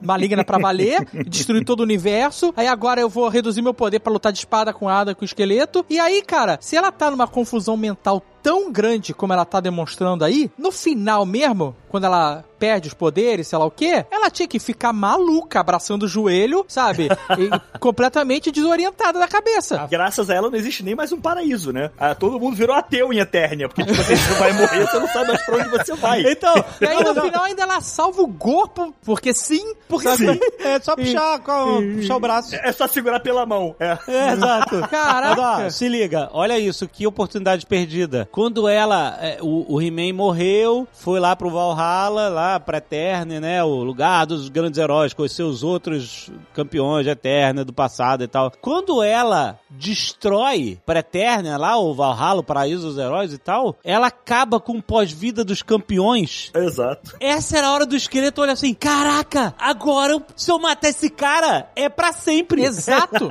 Era uma oportunidade de ter, porra, cara, sabe? Já que a motivação dele era. É que essa oportunidade eles criaram sem querer, eles nem perceberam isso, Alexandre. Nem perceberam, é, parece isso, né? Que nem perceberam. Eu falei assim, brother, o cara é o herói que morre e vai pro. e continua vivendo pra sempre lá no. E agora não tem mais isso. É sua chance. Caraca! E não, e não exploraram isso. Quer dizer, claro, ele fica tentando matar o He-Man, mas assim, isso não foi usado como argumento, sabe? Mas ele nem sabe disso, ele nem se liga nisso. ele nem se liga, porque ele tava brother do He-Man. Aí do final que ele vai, vai acabar tudo mesmo, vou te matar mais uma vez. Sabe qual é? é, mas então, podia ter usado esse Mas esse, argumento. esse é o argumento. Ah, caraca, agora eu posso matar o He-Man, ele não volta nunca mais. É, qual é, cara, seria foda. Pelos poderes de Grayskull. Outra oportunidade perdida que o Alexandre tá falando aí é a, a trama do Triclopes com a placa-mãe lá, Pô! parado. Então, é o que eu falo, a história tava lá. Mas isso não foi mal aproveitado, não, cara. Não, na segunda parte foi. Não, isso só surgiu pra mostrar que na terceira temporada vai vir o Zordak aí, acabou. Ah, mas caraca, mas tinha uma história maneira pra Zord... contar. Peraí, desculpa, desculpa, desculpa. Como é que é o nome do cara que vai vir? Hordak, né? Zordak. Hordak. Hordak. O cara Zodak, não, nem tem é o fã do também. He-Man, tá... Tem o Zodak, não tem? Mas tem o Zodak, não tem? Não, o o... Zodak Tem é o Zorak, cara. que é do Homem-Pássaro. Não, mas tem o Zodak também. Não, não, tem, o- é o Zodak. É o Zodak é outro cara. tá bom. Viu? Não tô tão errado, eu só confundi que tinha um H na frente. É, eu entendi que eles usaram isso como uma premissa pra. Porque aí na primeira uma outra- temporada você tem todo esse rolê do Triclope, do Mandíbula, De né? não ter magia, acabou a magia. E aí, Exato. a galera que, como esse mundo era um mix de magia e tecnologia, acabou a magia, pô, nasce uma ordem religiosa de tecnologia, tecnológica. Uma Maneiro. história maneira aí. É, uma E aí história na segunda temporada eles simplesmente es- a gente esquece que eles existem. Tinha esquecido. Total, esquece total. O Leonel queria ver uma temporada só disso, né? Foi um gancho pra uma próxima temporada. E justamente ficou bem claro. O Hordak era isso, né? Ele era, no mundo de magia e tudo mais, ele era como um ciborgue, né? Ele era um ciborgue. O braço dele virava um canhão, ele virava um foguete. É, quando o esqueleto aparece o flashback do esqueleto com a maligna criança, ela ma- maligna criança, ele tá usando cores e símbolos do Hordak, O, né? o cinto dele é, do. É, exatamente, do Rodak. Ele é o Hordak, em teoria, in- inclusive nas histórias, nos quadrinhos também e tal, o Hordak ele é maior do que o esqueleto na escala da, da vilania. Eu lembro que no desenho do He-Man, o especial, né, que foi uma hora que eles apresentam a, a, O especial a de Natal. é, que eles apresentam a Shira, né? Eles falam que os dois servem a um grande vilão, né? A um grande deus, né? Um, É. é. o líder da horda. É o Horda Prime, né? Que- que Isso, chama. eles servem a, a ele, né? Então você tem o, o Hordak naquele outra parte da galáxia, né? Porque a Tila é enviada para uma outra, um outro planeta e o esqueleto fica ali na em Eternia. Então existe aí dois universos, né? Dois planetas. É, é, peraí, são dois planetas do universo. Não, dois planetas diferentes nessa constelação de Mas eles estão no mesmo universo. no mesmo universo. Tanto que quando o He-Man vai pra levar, ele vai levar a espada pra She-Ra no desenho, a feiticeira ela abre um portal pra um outro lugar e fala assim: olha, você tem que procurar a campeã, você tem que levar essa espada pra ela. Alguém me lembra aqui que eu, eu não sou esse fã nível Marcelo de He-Man, de Motu aí. A She-Ra era irmã do He-Man, é isso? É. Isso. era. Ela foi roubada, né? Isso. Raptada. Maluco, a terceira temporada. O que, que vai ser o caso de família da família Randon? É, então, mas é que tem um problema de licença aí, né? A She-Ra e o He-Man, é, eles não são... Não é possível. É verdade, é verdade. Sim. Não, não, oi, mas os caras estão com o símbolo do Hordak lá, falando, ó, agora é Hordak. Pode ser que eles tenham ah, alinhado isso, mas durante vários anos foi uma questão é, essa... Tipo Sony Marvel? Que a gente não fala sobre Bruno, é isso? A gente não fala sobre She-Ra? Ah, we don't talk about She-Ra. É, é, exato, exato. Não, mesmo porque assim, muitas das coisas que assim, a Mattel tinha a linha de brinquedos, né? E depois o desenho foi criado depois, né? E o desenho era da, de direitos da Filmation. Tanto que as músicas, eu senti um, eu confesso que eu senti falta, eu queria um pouquinho das músicas. Também. E o cara, da- e, ó, e o compositor Bear McCreary, ele foi compositor da trilha sonora do Battlestar Galactica. Esse cara é incrível, mas eu não sei o que aconteceu. Perdeu totalmente o mojo dele aí. Não tem personalidade a, a, a trilha sonora, nenhuma. O visual dos personagens também não é o do desenho antigo, né? Porque é, É, todo baseado no do, do é, brinquedo. mais- é baseado no- exatamente nos brinquedos, então. Tanto que o H do peito do He-Man não é aquela, o famoso Cruz de Malta Não que é a o gente Vascão, conhece. é. Não é o Vascão. Uma pena, isso me, me incomodou demais. Eles botaram o H do, do boneco do He-Man, que tinha aquele breastplate, né? Aquele- Isso, é um aquele peitoral. HM, né? É um Isso. HM. He-Man. É, é isso aí. Mas é isso, então a She-Ra ela foi sequestrada, na verdade, o Hordak criava pra criar ela como uma É, ela era vilã, na verdade, né? Exato, no, exato. no desenho original do He-Man, ela era uma agente do, do Hordak Isso. contra os rebeldes, né? Pra ela, o Hordak tava fazendo o que era certo, né? Pô, é, ele tá tentando trazer a paz. E aí ela descobre a verdade e acaba se aliando ao, ao He-Man, né? Mas o Randor e a. Como é que é o nome da. da... Malina. Mata. Ele, então, eles sabem que eles tiveram dois filhos, é isso? Sim, sabe? E eles vivem no We Don't Talk About Tia mesmo. Está muito enterrado. É, porque como que o cara ia ser o melhor rei que já existiu? Se não pode nem proteger a porra? filha, né, cara? Caraca, velho. Essa assim, terceira temporada, maluco. Tanto terapia. Vai ter que ter mais um personagem, terapeutor. Ele vem de perninha cruzada, sentado no sofá, assim, ó. Caraca, The Caderninho, Culture. Uma mão dele é um bloco, a outra é um lápis, né? E aí ele troca o rosto, né? O rosto A sério. cabeça dele é um relógio. Ele fala, o seu tempo acabou.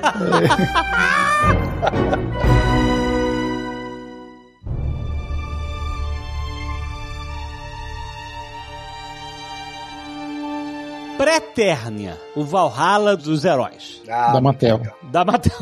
A gente nunca viu nada, é, né? Porque a gente viu que o He-Man era só mais um campeão de Eternia. É isso. É, o da vez, o da vez. Assim o da vez. feiticeiro, é isso. Né? Tem vários Que o- campeões. tiveram vários outros campeões. Mas tinha o He-Man original. É, o King Grayskull. Isso, que era o Grayskull, né? O Grayskull. É, era o, era o grandão lá, o, o- o negro, né? Cabeludão. Inclusive, tem figura dele na- no. Eu acho que ele apareceu a primeira vez na animação dos anos 2000. Agora eu não tenho Sim, certeza. e depois foi, primeiro apareceu na animação em 2000. Isso, né, Rex? Depois nos quadrinhos. Isso. Mas foi na, nessa animação da Netflix que eles mudaram a etnia do personagem. Isso, exato. Porque tinha, inclusive, tem figura dele e ele tinha. o- Era o. Era morão, era tipo um viking. Isso, o Gigante. gato, ele era um He-Man de cabelo comprido maior, o cabelo maior, assim. E o gato guerreiro dele era um leão, era o Battle Lion. Puta, é animal também. Foda pra caralho a figura.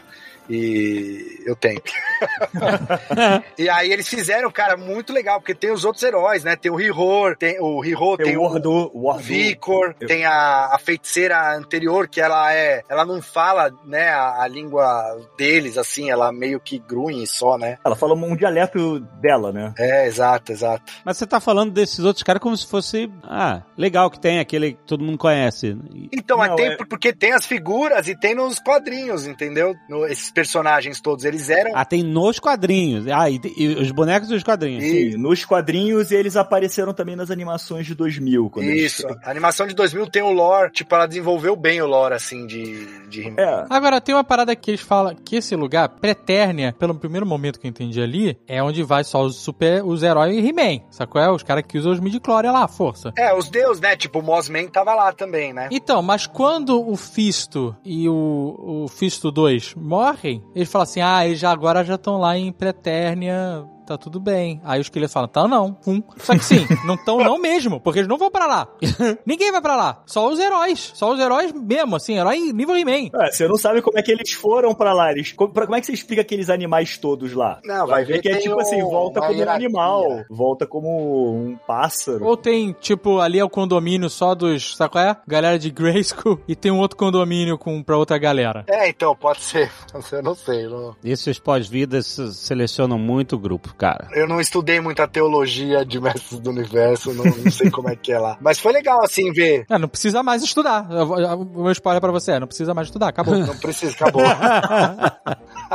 mamãe, mamãe, vamos ver pra Pretérnia. Então, minha filha, senta aqui. Não, mas é legal. E aí o, o Adam ter sido diferente, que escolheu o seu Adam, mas de novo, como eu falei, porra, por que, que ele escolheu o seu Adam? Por que, que não mostrou isso então, né? É, porque sim, só porque sim. Exato, esse era o plot que eles podiam ter desenvolvido pra gente entender e continuar acompanhando o É, He-Man. porque se você para pra pensar, quando ele era Adam, ele era muito infeliz, né? É, pois é. O- o- ele, como Adam, era o pai o tempo inteiro falando pra ele no desenho que você não presta, você é só um playboy, você não é, não é o filho que eu queria ter. Ele falava isso tudo no desenho original? Você é um playboy? Ele falou isso. No desenho original, no Sim, desenho, direto. não, no, no desenho Olha. original tinha assim, ah, eu queria que meu filho fosse mais homem, eu queria que meu filho Era tivesse... tipo Bruno Mezenga, tá ligado? É, Caraca! É sério Era isso? Era sério, total, sério. Tinha um desenho, inclusive tem um desenho que o, o príncipe Adam falou assim: não vou usar a espada, vou tentar resolver tudo como o príncipe Adam. E ele não consegue. E aí ele, é- e ele, aí ele assume o papel de He-Man lá e vai com. Mas eu acho que a parte de você é só um playboy não tinha, né? Tem, tem um episódio, cara, tem um episódio. Não, tem um episódio que ele fala assim: ah, o Adam tá sempre cercado de mulheres é, e só quer saber disso, sabe? E, e tem um episódio que isso acontece, que ele fala que o cara levava a vida de fanfarrão mesmo, assim. Só fica aí de jet ski voador. Coletinho de veludo. É, por exemplo, a Tila várias vezes reclama, assim, porra, ele não vem pro treino, eu tenho que ensinar ele a lutar. Eu Não, pro treino ele vai, porque do tamanho que ele era. já te falei que em o Eternia a gravidade é diferente. É. E aí ela fala, pô, cadê ele que não tá aqui pra aprender a lutar, que não sei o quê? E aí o mentor que sabia fala, ah, você sabe como é que é o Adam, né? Ele deve estar dormindo, ele deve ter ido alguma festa ontem. E aí, na verdade, não, porque ele tava de He-Man salvando a galáxia, entendeu? Ah, e aí ele olhava pro He-Man e falava assim: queria ter um filho assim. E- Mas ele falava mesmo, poxa, eu queria tanto que meu filho fosse como você, sabe? E aí o, e o He-Man fala, poxa, é- é- é- ele tá no tempo dele. Por isso, cara, eu não gostava desse reino, era à toa, mano. O Adam era o Faramir da parada, maluco? Tipo isso. Mim é dele mesmo, né? O, o Gandor era aquele personagem do Zorra Total, né? Que falava do filho, ah, onde foi que eu errei? Cara era, ele era péssimo, né? cara? Caraca, Puta mano. merda. Mas ó, uma coisa quem tem que valorizar aqui, eu não assisti dublado em português, né? Apesar de pô, ter tido, o, como a gente falou aqui, o Isaac Bardavik dublando o Scare Glow, que ele dublava o esqueleto antes. Eu assisti dublado, né? Eu já tinha falado isso e foi muito emocionante ver o Isaac Bardavi fazendo o Scare Glow, né? A gente tinha até falado no Nerd Office, no Trailer Office, né? Que ele não poderia fazer o esqueleto porque ele já vivia com um enfisema pulmonar há muitos anos e a voz dele já tava mais fraquinha. E, mas mesmo assim foi uma puta homenagem ele fazer a voz do Scare Glow. Foi muito emocionante. Eu não sabia que a voz dele ia aparecer. Eu tava né, sabendo que é, o esqueleto era outro dublador, He-Man, todo mundo tinha trocado. E quando ele apareceu foi muito emocionante. Agora que ele se foi, nossa, ficou mais especial ainda, sabe? Eu fiquei bem emocionado, assim, o Isaac foi incrível, né? A gente fez um trabalho com ele, com um audiodrama do Ruff Gunner, ele fez o Prior, que é um personagem mega foda do primeiro livro. E, cara, como ele encarnou esse personagem, que ator que ele era, que ator incrível, como ele entendia os personagens só com os textos, a gente não, não precisou nem explicar nada pra ele, cara, ele entendeu o personagem e, cara, é, vai deixar uma saudade muito grande. Não, foi um sonho e uma honra ter um trabalho nosso que tem a voz do Isaac Bardavi, né? O cara realmente é, é o que falou, né? Tem atores e atores, tem dubladores e dubladores, né? E muitos dubladores entregam um bom trabalho, mas eu lembro que eu fiquei arrepiado de verdade na primeira vez que eu ouvi a voz do Isaac no Prior, cara. Foi algo emocionante não é só a fala, é porque ele tá interpretando com suspirar, com as pausas. Cara, foi foda. E, Léo, toca um trechinho aí pra ficar uma homenagem, nossa homenagem a uma carreira incrível que deixou sua marca na dublagem nacional. E fica aqui nossos sentimentos e força pros familiares e pra todos os amigos do Isaac. Ruff, vem aqui. O jovem acólito obedeceu. Foi até o prior, gotejando suor. Corin, mesmo sem ser convidado, seguiu-o. Algo muito sério está acontecendo, garoto cabra. Muito sério para todos nós. E ainda mais sério para você. Ruff engoliu em seco. Você terá o impulso de fazer algo. Seu sangue irá ferver. Mas não fará nada, entendeu? O prior rosnou aquelas palavras. Ficará quieto, como o acólito obediente que é. O que está acontecendo? Ruff começava a estremecer de nervoso. Temos um visitante, garoto cabra.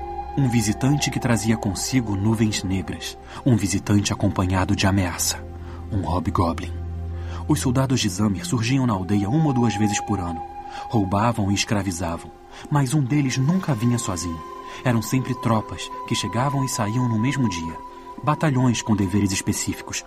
Nunca um visitante isolado. Mas ele é um só. Protestou Ruff. Antes eram muitos, não podíamos reagir. Agora é nossa chance de vingança. O prior deu um tapa monumental no rosto do garoto com as costas da mão. Ruff caiu para trás. Cale a boca, pirralho idiota. Nem mesmo pense nesse tipo de coisa e nunca fale isso na frente de outros acólitos. Corin tinha os olhos muito arregalados. A fúria daquele homenzarrão parecia capaz de destruir o mosteiro. Ruff ergueu-se, limpando uma gota de sangue do lábio. Não sabemos o que significa um só Hobgoblin aqui, garoto cabra. Pode ser um espião. Pode estar vistoriando a aldeia para se reportar a Zamir. Pode ser um batedor de um bando maior, por alguma razão. E sim, pode ser apenas um renegado solitário. Não sabemos. E porque não sabemos, não iremos arriscar. Mas, cara, a dublagem americana, né, a original, com a atriz que faz a Cersei fazendo a, feiti a, a Maligna, o Cunningham lá, o Sr. Cebola fazendo o mentor, e o próprio o Mark... Cara, o Mark Não, Hamill... Mark Hamill não, cara. O Mark Hamill não, né, Rec? Eu vi o vou com Coringa, eu vi o Coringa ali. É, eu ia elogiar aqui, mas não vou, esqueleto, não cara. vou mesmo, você tem razão. Tu ia elogiar É. só porque que ganhou um retweet dele? Não, não, não, aí esse é o Jovem Nerd, esse é o Jovem Nerd, ele que é o retweet. Mas olha, apesar do ser beat do Mark Hamill, eu, eu, vi dublado em português e gostei, achei. Ah, em inglês, sabe quem fez a voz da mãe do He-Man? Quem? Alicia Silverstone. Não. É. Nossa senhora. Tô falando, eu vi o Não, não percebi, cara. episódio de conversinha. Ah, E ela, pra ela, faz a. a- caraca. Mas pra ela foi só um job. Como ela está hoje é de partir o coração. Ah, a Tila é a Sarah Michelle Gellar, né? A... E a Buffy, sim. É, isso aí, é a Buffy. É, então eles contrataram uma galera. Tem o aquele. Pô, cara, o, o cara que fez o Batman em todas as animações, fez no jogo também, o Kevin Ah, o Conroy. Kevin Conroy faz o aquático. É o aquático, exato, exato. Só que aí, tipo, sei lá, As duas versões estão muito boas. o aquático nem aparece, né? Eu não gostei da versão brazuca, não. Achei a voz do Adam muito, muito forçada. Eu achei meio esquisito. Ah, achei bem ok, sim. Acho que gostei da, prim- da versão em português e gostei da versão em inglês. Achei que as duas entregam. Mas eu queria mais do aquático. Eu queria ter visto o aquático, aquele episódio lá, foi, achei pouco, assim, não sei. Eu queria ter visto mais a, a trupe de vilões juntos, sabe? Ficou meio. É porque ele tá todo mundo. É outro rolê. Que antigamente ficava todo mundo sentado na sala do trono do É. esqueleto esperando matar, tentar matar o He-Man, sabe? Qual é o plano hoje, esqueleto? Vamos matar o He-Man. É, os caras. Esse é Pink Cérebro, né? Tipo assim, qual é o plano de hoje? Tentar matar o He-Man. Obrigado, Rex. Você explicou minha piada, gostei. Não, agora hoje tá cada um com o seu negócio próprio, né? Parece que os caras estão tudo com startup em eterno. É, cara. mas é totalmente isso. É isso aí. É. Foi inclusive outro personagem de He-Man bom que pode ter aí, o empreendedor. Startupper. Entrepreneur. Com um copinho de, de café na mão. Sabe qual é? Copinho, do, copinho do Starbucks e notebook aberto na outra. No LinkedIn. O coletinho azul. Nossa! de patinete. Pelos poderes de Grayskull. Uma coisa que eu não senti, que eu gostaria muito de ter visto nesse mundo caos, né? Que, pô, o pós-morte do He-Man, né? Que não tem mais a magia e a magia acabou. Você não sente a passagem do tempo, assim, sabe? Você não vê que a galera mostra ali levemente os caras indo numa fonte pra pegar um negócio até onde quando elas encontram o mentor, né? Mas não. Sei lá, cara. Eu, eu acho que faltou dar esse peso mesmo, pô, como o Eternia ficou sem o He-Man. Eles usam a Andra pra isso. Não, não, mas é a muito. Andra é comenta sobre isso. Ela fala, ah, eu de repente parou tudo, mudou tudo. Então, Rex, mas- Esse é o problema dessa Esse série. é o problema, acho. cara. Porque eles falam, mas não mostram, entendeu? Hum, Tipo, eles falam que a situação ficou ruim, que acabou a magia, que não sei o quê. Mas qual que é a consequência disso? É o velhinho lá derrubar a água mágica. E todo mundo Ah, queria esfolar você- o velhinho, né? É, exato. Você não, você não vê nenhuma consequência no grande plano das coisas, sabe? Então. Ah, você vê o surgimento de uma nova religião, que é Não, aquela da Mother mas, é, mas é Board. muito ampassando, né? Muito rapidinho. Então. Eles nem focaram nisso, né? É, são 10 episódios, cara. Daria, dá tempo pra fazer, entendeu? Se tirar o tempo de sedução entre esqueleto e maligno, a gente ganha algum tempo aí de tela, né? Cara, cara, eu, eu fiquei com medo do diálogo, cara. Aquele assim, nossa, mas você com tanto poder vai acabar me matando assim. Não, foi muito bizarro, cara. Eu não quero lembrar disso não. Eu quero lembrar disso não. Você falou tudo. É como se a gente estivesse vendo uma cena dessa com os pais na sala, é isso? É, foi. Nove semanas e meia de amor na sala com os pais. Cara, eu, eu assumo que eu vi esse episódio duas vezes. Cara, o Rex, certeza cara, que eu ia ouvir tudo direitinho, né? Perder nada. É Ah, muito bizarro. Cara, Cara, não, eu tava. Meu pai tava aqui no, no, no fim do ano e a gente viu o Não Olhe Para Cima junto. E aí teve uma cena lá que a Jennifer Lawrence vai e be- beija o garoto e tal, e começa uns amassos. Eu falei assim: Meu Deus, não, por favor. Nossa, Mesmo porque Jennifer Lawrence, Jovem Nerd não ia se segurar, né? Por favor, não. Not now. Not nada. E aí não, não, não rola nada demais. Mas ainda bem que tu não viu o remake do teu pai, porque... Porra, maluco. Ainda bem que eu vi com a minha filha. Exato. Meu Cara. amigo. Dá pra usar aquele meme do Alexandre vendo a TV lá, assustado, com essa imagem aí da. Caraca, total. Cadê, cadê aquele meme? Dá pra fazer o meme. Esse meme é perfeito agora. Meu Deus, cara. Pelos poderes de Grayskull. Dá pra falar de Subterner, né? Quando ele vai lá e fala com o Scareglow, que tal, que tem o, a dublagem do Badavit e tal. Foi legal esse episódio, eu gostei. O, Scareglow, que era um personagem dos brinquedos só, né? E eles trouxeram ele pra ter uma importância e ele vai e fica. Muita importância, né? E nunca apareceu no desenho original? Nunca. Não, nunca, não, nunca. não. Os brinquedos. Sem, sem brincadeira, assim, o, o desenho do He-Man inteiro, ele só serviu pra você conhecer o o personagem principal, que é o He-Man, acabou. Porque da linha de brinquedo que eles lançavam na época, cara, 90% nunca apareceu no desenho. Não, Ah, calma, não é tem tanto personagem assim. pra caramba no desenho, mas é, É. porque... Não, não tinha no desenho original, muito pouco, cara. Apareceu o Benny Faces, apareceu os que a gente conhece, né? É o Porra, não tem o Fera. Many Faces, cara, no, no, no, no desenho, não tem o Mechaneck do pescoção, lembra o pescoção? Sim, sim, mas assim, algum desses vilões, eles apareciam mais vilões do que os personagens heróis, entendeu? Não, mas tinha o óculos escuro, tinha o abelhão, tinha o Ariete. Tinha, tinha. O, o- o óculos escuro era o Zodak, é esse que eu me lembrei agora. Ah, tinha é o Stratos, que é o de óculos escuros, acho que o dele tá falando. Tinha, tinha bastante. Aparece, cara, que é muito boneco de Deus, cara. Mas tinha muito personagem no desenho do He-Man. É muito, é muito. E Tinha um que eu era louco, pra, que eu adorava, cara. Era aquele que, tinha, que era um robô, que o peito dele era de acrílico. Ah, o Roboto, sim. pô. Roboto. Roboto, Mas é claro que o nome é Roboto, gente. o robô, aliás, parecia um robô, o roboto. Isso. aliás, bem lembrado, Rex, o Roboto, cara, nessa série é incrível. Ele é muito bom, ele ficou muito maneiro. Ele ficou muito legal, a questão da humanidade dele, depois o, o sacrifício, ele dizendo Não, que ele... aquele sacrifício é horroroso, cara. Pelo amor Ah, de Deus. Rex, mas você tá... Os caras, muito os caras estão cara. no céu, no, no, no mundo cósmico, eles precisam de uma bateria. Não, que que mas, tipo pô. de céu é esse que precisa de uma bateria? Eu gostei do arco do Roboto aí, achei que foi, foi bem maneiro e, o, o jeito que ele fala, né, de ter a consciência, né, de adquirir essa consciência, porque ele era o mentor, né? São os pedaços de história que tinha ali, entendeu? E que estão muito mais apresentados na primeira parte da temporada do que na segunda. Pois é, pois é. E foi um arco que teve começo, meio e fim, né? Ao contrário, por exemplo, da Maligna. Ficou indo e voltando, indo e voltando, né? E, e acabou meio sem a gente saber direito o que aconteceu. É, ainda tem, assim, pra continuação além da Horda, tem a, o povo serpente lá, lembra do Cobra Khan, que era o Lembro. que cus- cuspia água lá, o bonequinho e tal. Então, essa galera de- da serpente aí, do... Qual era o nome daquele que era um rei cobra? Que era um que ele era humano por fora, mas ele era todo cheio de cobra por dentro. Não, era o o King Riz, né? Tipo, toda essa galera não, não foi nem, nem citada, não apareceu nada. Então, é, também é uma possibilidade pra eles trazerem aí, né? É, Mas assim, isso é porque essa série se apoiou muito pra nós idosos nesse fanservice, né? De ficar trazendo um monte de cara, um monte de cara, bota aí o Fisto, bota aí o, o Fisto com garrinha, bota aí. Vai, na primeira temporada teve muito, assim, fanservice não stop, né? Mas tinha essas histórias, né? Então, o Roboto mesmo tinha uma história dele e tal. Eu não tô reclamando de fanservice, ainda mais essa série, principalmente a primeira temporada, ela conversa muito com a galera da nossa idade que curtia He-Man antigamente. É isso que É. eles querem. É, os caras trazem até os personagens do filme, né? Do filme lá do, do, Sim. do Flandre, cara. Estão no filme, O exato. cara ainda fala que eles são os piores capangas, né? Ele fala. o cara bullying foda, mano. Cara, mas não ouvir o Fisto falando I fist hard foi muito triste. Você achou que ele ia falar isso? Eu esperava, cara. Ele falava isso no desenho original? Eu falava. Eu vi em inglês, aconteceu na revistinha em quadrinhos, Era na aconteceu.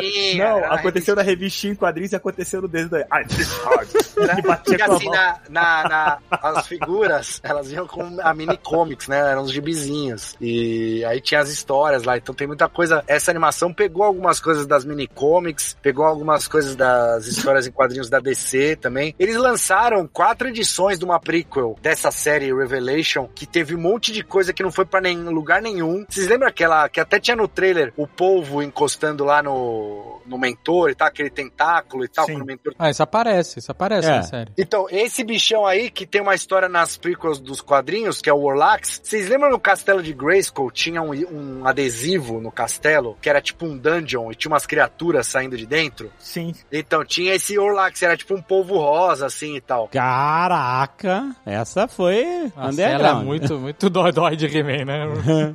Então, cara, só que os caras falam, olha só, vai ter o Orlax aqui, eles põem no quadrinho, e aí na série eles, tipo, não entregam porra nenhuma, eles não, eles só põem ali pra deixar a gente abrir um sorriso, Mas ele ficou brother do mentor. e, e, e, e foda-se. Eu achei que o mentor ia montar o bicho, sabe? É, No final. Ir lá pra fora lutar com os espíritos de. de, de- Ia Sem ser muito camisa melhor. dele. É. Sem camisa, sem camisa. É. Já que o He-Man não usa o poder nele, no mentor, ele tem que se virar sozinho, não é verdade? Porque o He-Man tá gastando o poder no esqueleto.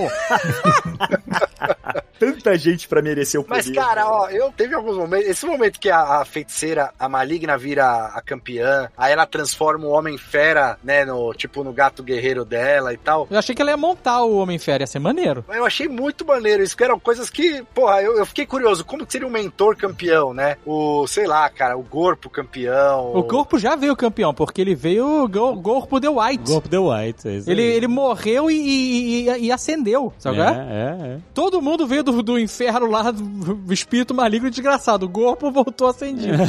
Essa cena do Homem-Fera, essa segunda parte, cara, eu achei que a animação tava muito, realmente muito apressada. Nenhuma dessas transformações foi, foi tipo, caraca, que foi. Sabe, você lembra do He-Man? Tudo bem que eles repetiam a mesma animação todo o episódio deles se transformando, mas era muito mais maneira. Não, mas mesmo a primeira, Alexandre, da série, que, que até a galera comparou com Sailor Moon e tal, Sim, que tinha totalmente chupada, cara. É, mas Totalmente é chupada, irada cara. essa transformação, só que eles não entregaram mais em lugar nenhum. Então, É, é, no final, a é. última transformação do He-Man, lá dentro do castelo de Grayskull, quando ele recupera finalmente a espada, e depois ele transforma o esqueleto, ela não, não- nem mostra. Mostra só o raio, o pessoal lá do lado de fora, o mentor fala, agora vocês vão ver o que, que é bom pra vocês, sabe?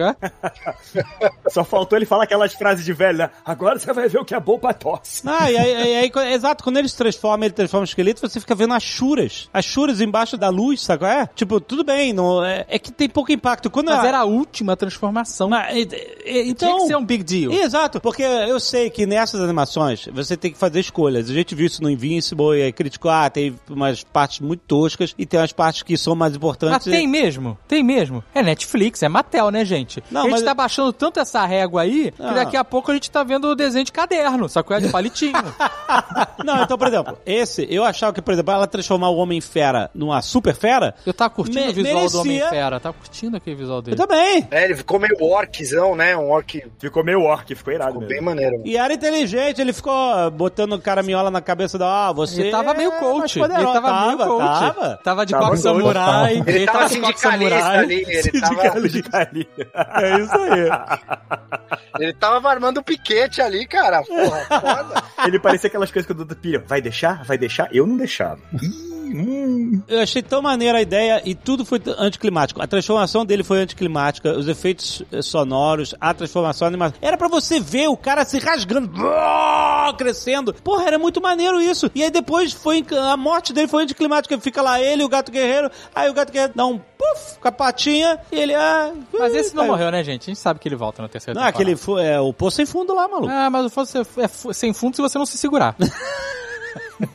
Sabe, é muito anticlimático isso, cara. A última, e eles usaram, aí eu percebi, a animação pesada, que eles gastaram dinheiro mesmo, tava quando o He-Man vai pro campo de batalha. Aí a câmera segue ele, parece uma coisa meio Thundercats, abertura do Thundercats, a câmera vai, acompanha o soco dele e tal, não sei o que, pula, mata o dragão, cai, não sei o que, explode. Mangá, mangá puro. Mangá não é, não é animado, não sei se você sabe, mas o... o, o- Não, anime, anime, anime, anime, perdão. essa parte é maneira, sabe? Traz anime, sim, porque anime faz isso muito bem, cara. Olha, olha vê um episódio de Attack on Titan, você vai ver que os caras... É inacreditável. Eu concordo, mas assim, quebra um pouco o, o visual que você tá vendo, entendeu? Eu achei confuso, eu concordo com o Rex, eu achei confusa a estética. As decisões estéticas de animação, porque o desenho fala uma, uma coisa, e aí, em alguns momentos muito específicos, porque nem, nem é toda a série que tem, adota uma linguagem de anime, sabe? Em alguns momentos a gente vai fazer uma parada super anime, sabe? Eu achei um pouco confuso. Ou vai totalmente pro super anime, qual é? Ou ou, não vai, sacou? Parece que assim, ah, eu quero, vou usar algumas cenas super anime que eu boto no trailer e eu pego uma galera que gosta dessa estética. Parece que é um pouco isso, sacou? Eu acho que essa cena do Homem-Fera, eu acho que ela, pra mim,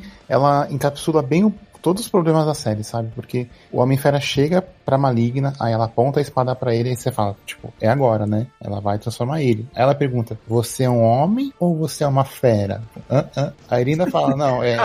Eu... Faltou o dedinho, Yabu, o pois dedinho. é, pois é, faltou só o dedinho. Aí ele fala, não, eu sou um homem. Ou seja, tipo, aquela expecta- expectativa que você tinha, ela é frustrada. E aí depois, quando ela, ela, ela transforma ele no, no gato guerreiro dela, você não vê direito a cena. É porque ele chega e fala assim, eu sou uma fera. E ele tinha que ter falado, eu sou um capacho. E aí depois ele explica ainda. Eu quero que você passe em cima de mim. Ele tinha que ter transformado ele num homem capacho. Então é isso, sabe? Ah, são as- Só o tapete, né? Só, só, só, tapetão só faltou, gigante. só faltou ele, ela falar pra ele assim: não, você, a gente é só amigo. Caraca, só faltou isso mesmo. Só faltou isso mesmo. Tá bom, outro personagem bom aí, Friendzone. Friendzoner. Pelos poderes de Grayskull. Vou, vou trazer aqui uma frase de Twitter. Temos que falar sobre feiticeira, entendeu? Tila feiticeira, feiticeira. Ah, você, você chipou? Sim, Não, sim. achei uma merda. Não, mas aí. Não, mas você tá transformando num nome só. É, Ca- não sei, casal. é isso que é chipar? Não, chipar é você curtir a ideia de ser um casal. Não, eu só falei o nome feiticeira com Tila dentro. Então, mas normalmente eles fazem isso pra casal, tipo Brangelina. Isso, é tipo John Harris. É o Pô, John mas- Harris. Não tem casal, não tem casal nenhum. Essa mãe e filha, não tem casal, não é Game of Thrones. Não, eu sei, mas é que quando você junta os nomes, é, é, você faz, é o casal, entendeu? Mas, mas a feiticeira é um cargo, não é um nome. O nome da feiticeira é outro. Ah, tá, porque o cargo, entendi. Pensei que você. É, e ela mostra que a, a maligna mostra que a feiticeira tava delirando, né? Porque, ah, eu não posso sair do castelo de Grayskull. E aí a feiticeira. Nossa, meu irmão. Olha aqui, que memorando errado que ela recebeu. cara. Puta, leu a regra errada, não leu o manual, cara. Não leu o manual, muito bom. É porque eu tenho amigos. Então, já que eu tenho amigos, eu consigo sair do castelo. Ah, meu Deus. Não pode sair, mas se quiser pode. Eu achei, eu achei, Exatamente. eu achei tudo muito ruim. Eu achei primeiro assim, a feiticeira era crush do mentor e eles tinham uma filha. Aí ela falou assim, mentor, cuida que a filha é tua, porque eu vou estudar aqui nas águas do, do universo pra ser a feiticeira. Isso ficou confuso pra mim, porque, tipo assim, ficou definido que a Tila é filha do mentor Sim, com a feiticeira? Ficou sim, definido isso. eu Esse sempre pensei desenho- nisso. Nesse desenho ficou definido, né? Sim, porque assim, antigamente era, era meio. O, o mentor era pai de criação da Tila. A Tila era filha da feiticeira, mas o mentor não era o pai. O desenho de origem da Tila, que mostra, é muito maneiro. Tem até um pouco uma parada de Cthulhu no desenho. Porque o que acontece? O mentor, ele está passeando, quando ele ouve um berro de um bicho ferido, ele escala a montanha e encontra um ninho... Daí vai pirar agora. Tem um bebê no ninho e uma águia ferida. Aí essa águia vira uma mulher e fala assim: Eu tô tentando proteger a minha filha de seres que estão querendo pegar minha filha e usar pra sacrifício. E aí é o aquático que tá vindo com os outros homens peixes Oh! pra pegar a criança e entregar pra um deus antigo. Caraca, cutulaço. Muito Cthulhu. E aí ela fala, cara, eu perdi meu marido, só sou eu, eu tô ferida, eu preciso que você ajude a proteger minha filha. E aí ele protege a garota, consegue evitar tudo, e ela volta pro castelo, porque ela só pode sair do castelo na forma de águia. E é só na, quando ela tá dentro do castelo que ela assume a forma humana. E aí ele assume a, a guarda da garota. Assim, olha, a partir de agora então eu vou criar essa menina pra proteger ela. E, e ela fala, ela vai ser a futura feiticeira. Ela já havia avisado isso, entendeu? Então, mas a minha questão, beleza. A minha questão é, tudo bem que ela ia ser a futura feiticeira, porque é genético. Mas a feiticeira atual, a, feiticeira, a véia feiticeira que a gente viu ali, qual é o nome dela? Margarete. Não, não sei, não sei, não sei. Marta.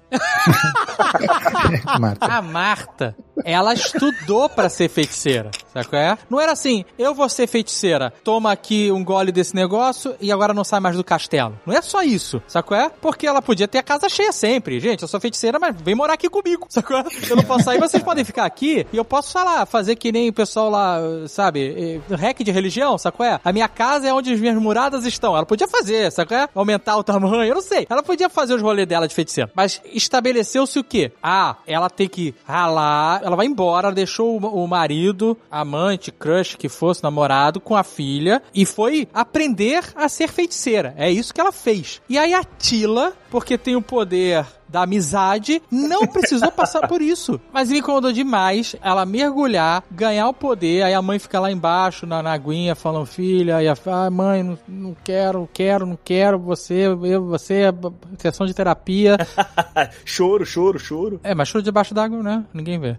Aí ela fala assim: quer saber? Eu vou ser a feiticeira e eu tenho brothers e sisters, e aí eu posso sair da casa. É isso. Eu sou rebelde, eu sou geração Z e o meu rolê é diferente do seu. É engraçado que ele, ela teria que ficar em casa, então, né? Não sair de casa. Você acha pelo contrário. A, a pergunta que fica, então, é que a feiticeira, então, não tinha amigos, né? Eu achei muito ruim, cara, porque assim, o problema não é nem ela mudar a regra das feiticeiras, sacou? Ela ser uma, uma feiticeira diferente, ela ser uma feiticeira que consegue sair do castelo de Grayskull. O problema é que ela faz isso simplesmente porque ela quer, ou seja, porque o roteiro quer. Ela não conquista isso de outra forma, senão pela vontade, sabe? Ah, porque sim, entendeu? Ela vira feiticeira não é porque ela estudou, que nem todas as feiticeiras e ganhou poder e babá. Ela só vira feiticeira porque sim, sabe? Midi-chlorians, né? É, o, o que, o, que, é, o que eu acho ruim nisso é porque não, foi merecido nem foi de recompensa. Foi só tipo assim, ah tá, então agora eu sou a feiticeira. Não tem valor, entendeu? Não tem sacrifício. Mas não é nem questão de merecido, é questão de, pelo estabelecido, é esforço, entendeu? Esforço. Porque no final das contas ficou que tudo é a moda em Eternia, sacou? É? Qualquer um pode ser He-Man, qualquer um pode ser campeão, qualquer um pode ser feiticeira. É só mergulhar naquele negócio ali, naquele rolê, sacou? Não, ela tinha dentro dela essa. Ela meio que sabia que ela era. Ela tinha esse poder, né? Pelo menos dá a entender isso no, no, no na, na, animação. Que ela não, ela não vai de graça lá. Eu, eu até acho interessante essa diferença. Mas você, como você falou, não tem construção nenhuma. Mas, por exemplo, a, a, feiticeira ser daquele jeito é porque ela achava que tinha que ser. A, a, gente brincou aqui que ela não leu o manual, né? Ela achava que tinha que ser daquele jeito. Era, era o jeito dela de aprender e, e ser a feiticeira de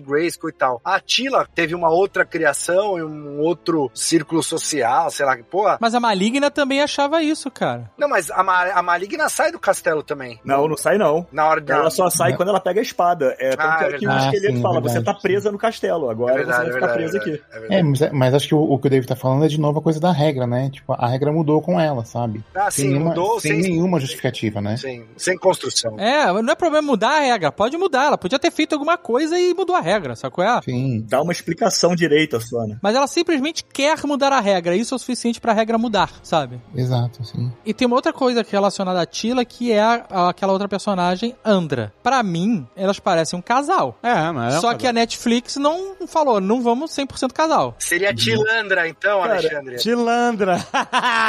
Exatamente. Ela fala, ah, essa aqui é a minha amiga, sabe qual é? Ela não chega em nenhum momento e fala, é, sabe, ah, nós somos um casal é e tal. Eterna é muito conservador ainda. Mas parece mesmo. não é. parece? É, exato. O que deu a entender para mim quando eu vi o desenho é que parece que ela ficou muito chateada com o fato do Adam ser o He-Man e nunca ter contado para ela e que parecia ali que ela tinha uma paixãozinha pelo Adam e ficou chateada pela mentira dele nunca contar que era o He-Man pra ela. É, foi uma decepção. Mas beleza, mas beleza, então você tá dizendo que ela tinha uma paixão pelo Adam, aí ficou puta porque o Adam mentiu para ela, ele nunca contou que ele era o He-Man. Aí ela foi viver a vida dela, encontrou essa menina, elas se apaixonaram, começaram a ficar juntas, mas quando o Adam voltou e toda a segunda temporada aconteceu, ficou um climão? É isso? Ficou um climão, é. é. Então, mas não ficou climão. Eu acho que assim, talvez a Netflix tenha tido essa intenção de criar essa subtrama aí, sei lá, ou esse burburinho na internet, porque isso aí. Essa desde, malhação. Desde as primeiras fotos, a galera começou a falar sobre isso. Ah, Tila, a lacração, né? Aquelas merda de, de sempre, né? Então, eu acho que. Eu não sei se a Netflix pensou nisso realmente, porque depois não teve um. Porque assim, não, ela poderia ser bissexual, não teria problema, né? Ela pode gostar do Adam e o Adam morreu e ela vai com a Andra e beleza. Só que não tem essa construção com a Andra. Ele simplesmente, depois, quando o Adam volta no final, ela tá de mãozinha dada com o Adam e tal, que mostra realmente que eles têm uma, uma relação de, de amor ali, os dois, né? E a Andra, tipo, seguiu Sobrou. a vida, virou, virou mentor, não, então, mas não foi, tipo, não foi um climão. Então, virou mentor muito rápido, não tinha mais ninguém. A próxima tempo vai ter um spin-off de alguém tramando muito contra essa Vai, o motim, cara. o motim na guarda de Eternia, né, cara? Porra. Porra, a garota surgiu do nada, deu três tiros de, de, de blaster e virou mentor? Caraca, mano. Pô, pistolão demais, né, velho? Foi muito é, é, é, é, muito assim, eu tenho uma amiga. A Tila suou a vida inteira inteira pra virar mentora, malandro. A garota pegou muito com costa quente na parada. O que me chateou também é uma coisa que, tipo assim, parece que a galera de Eternia só aceita humanos também, né? Tem outras 500 mil raças ali, mas não, a gente só bota humano e essa Não, aqui mas é é- não, mas pra é que entrar. Ah, não. A galera do rei, do melhor rei, o melhor rei. É, é, é, tô falando, é conservador. É conservador, galera é conservadora. o rei Randor, tipo, tem os outros reinos lá, que é o do Abelhão, do Stratos tal, dos outros povos, tem os reis deles lá tal também. Pô, mas aí não pode pegar uma outra galera pra exatamente fazer a Não, não, diplomacia, pode, botar à o cara como mentor. Eu acho que ele só casou com a humana porque ela aparecia com eles, né? Ah, mas ela aparece com a gente. É, é porque a- a- ela é da Terra, né? Ela até menciona, né? Eu pensei em voltar pra Terra, minha filha. Volta não, volta não. não volta não. Fica aí que com todos os problemas. Ela vai chegar na Terra, vai ter outro herói, o Crypto, né, cara? Vai ter o Crypto, o NF, o. O Nifto. Niftor. Niftor. Niftor. Ele não existe de verdade, ele é só uma imagem, né? E tem o gato galáctico.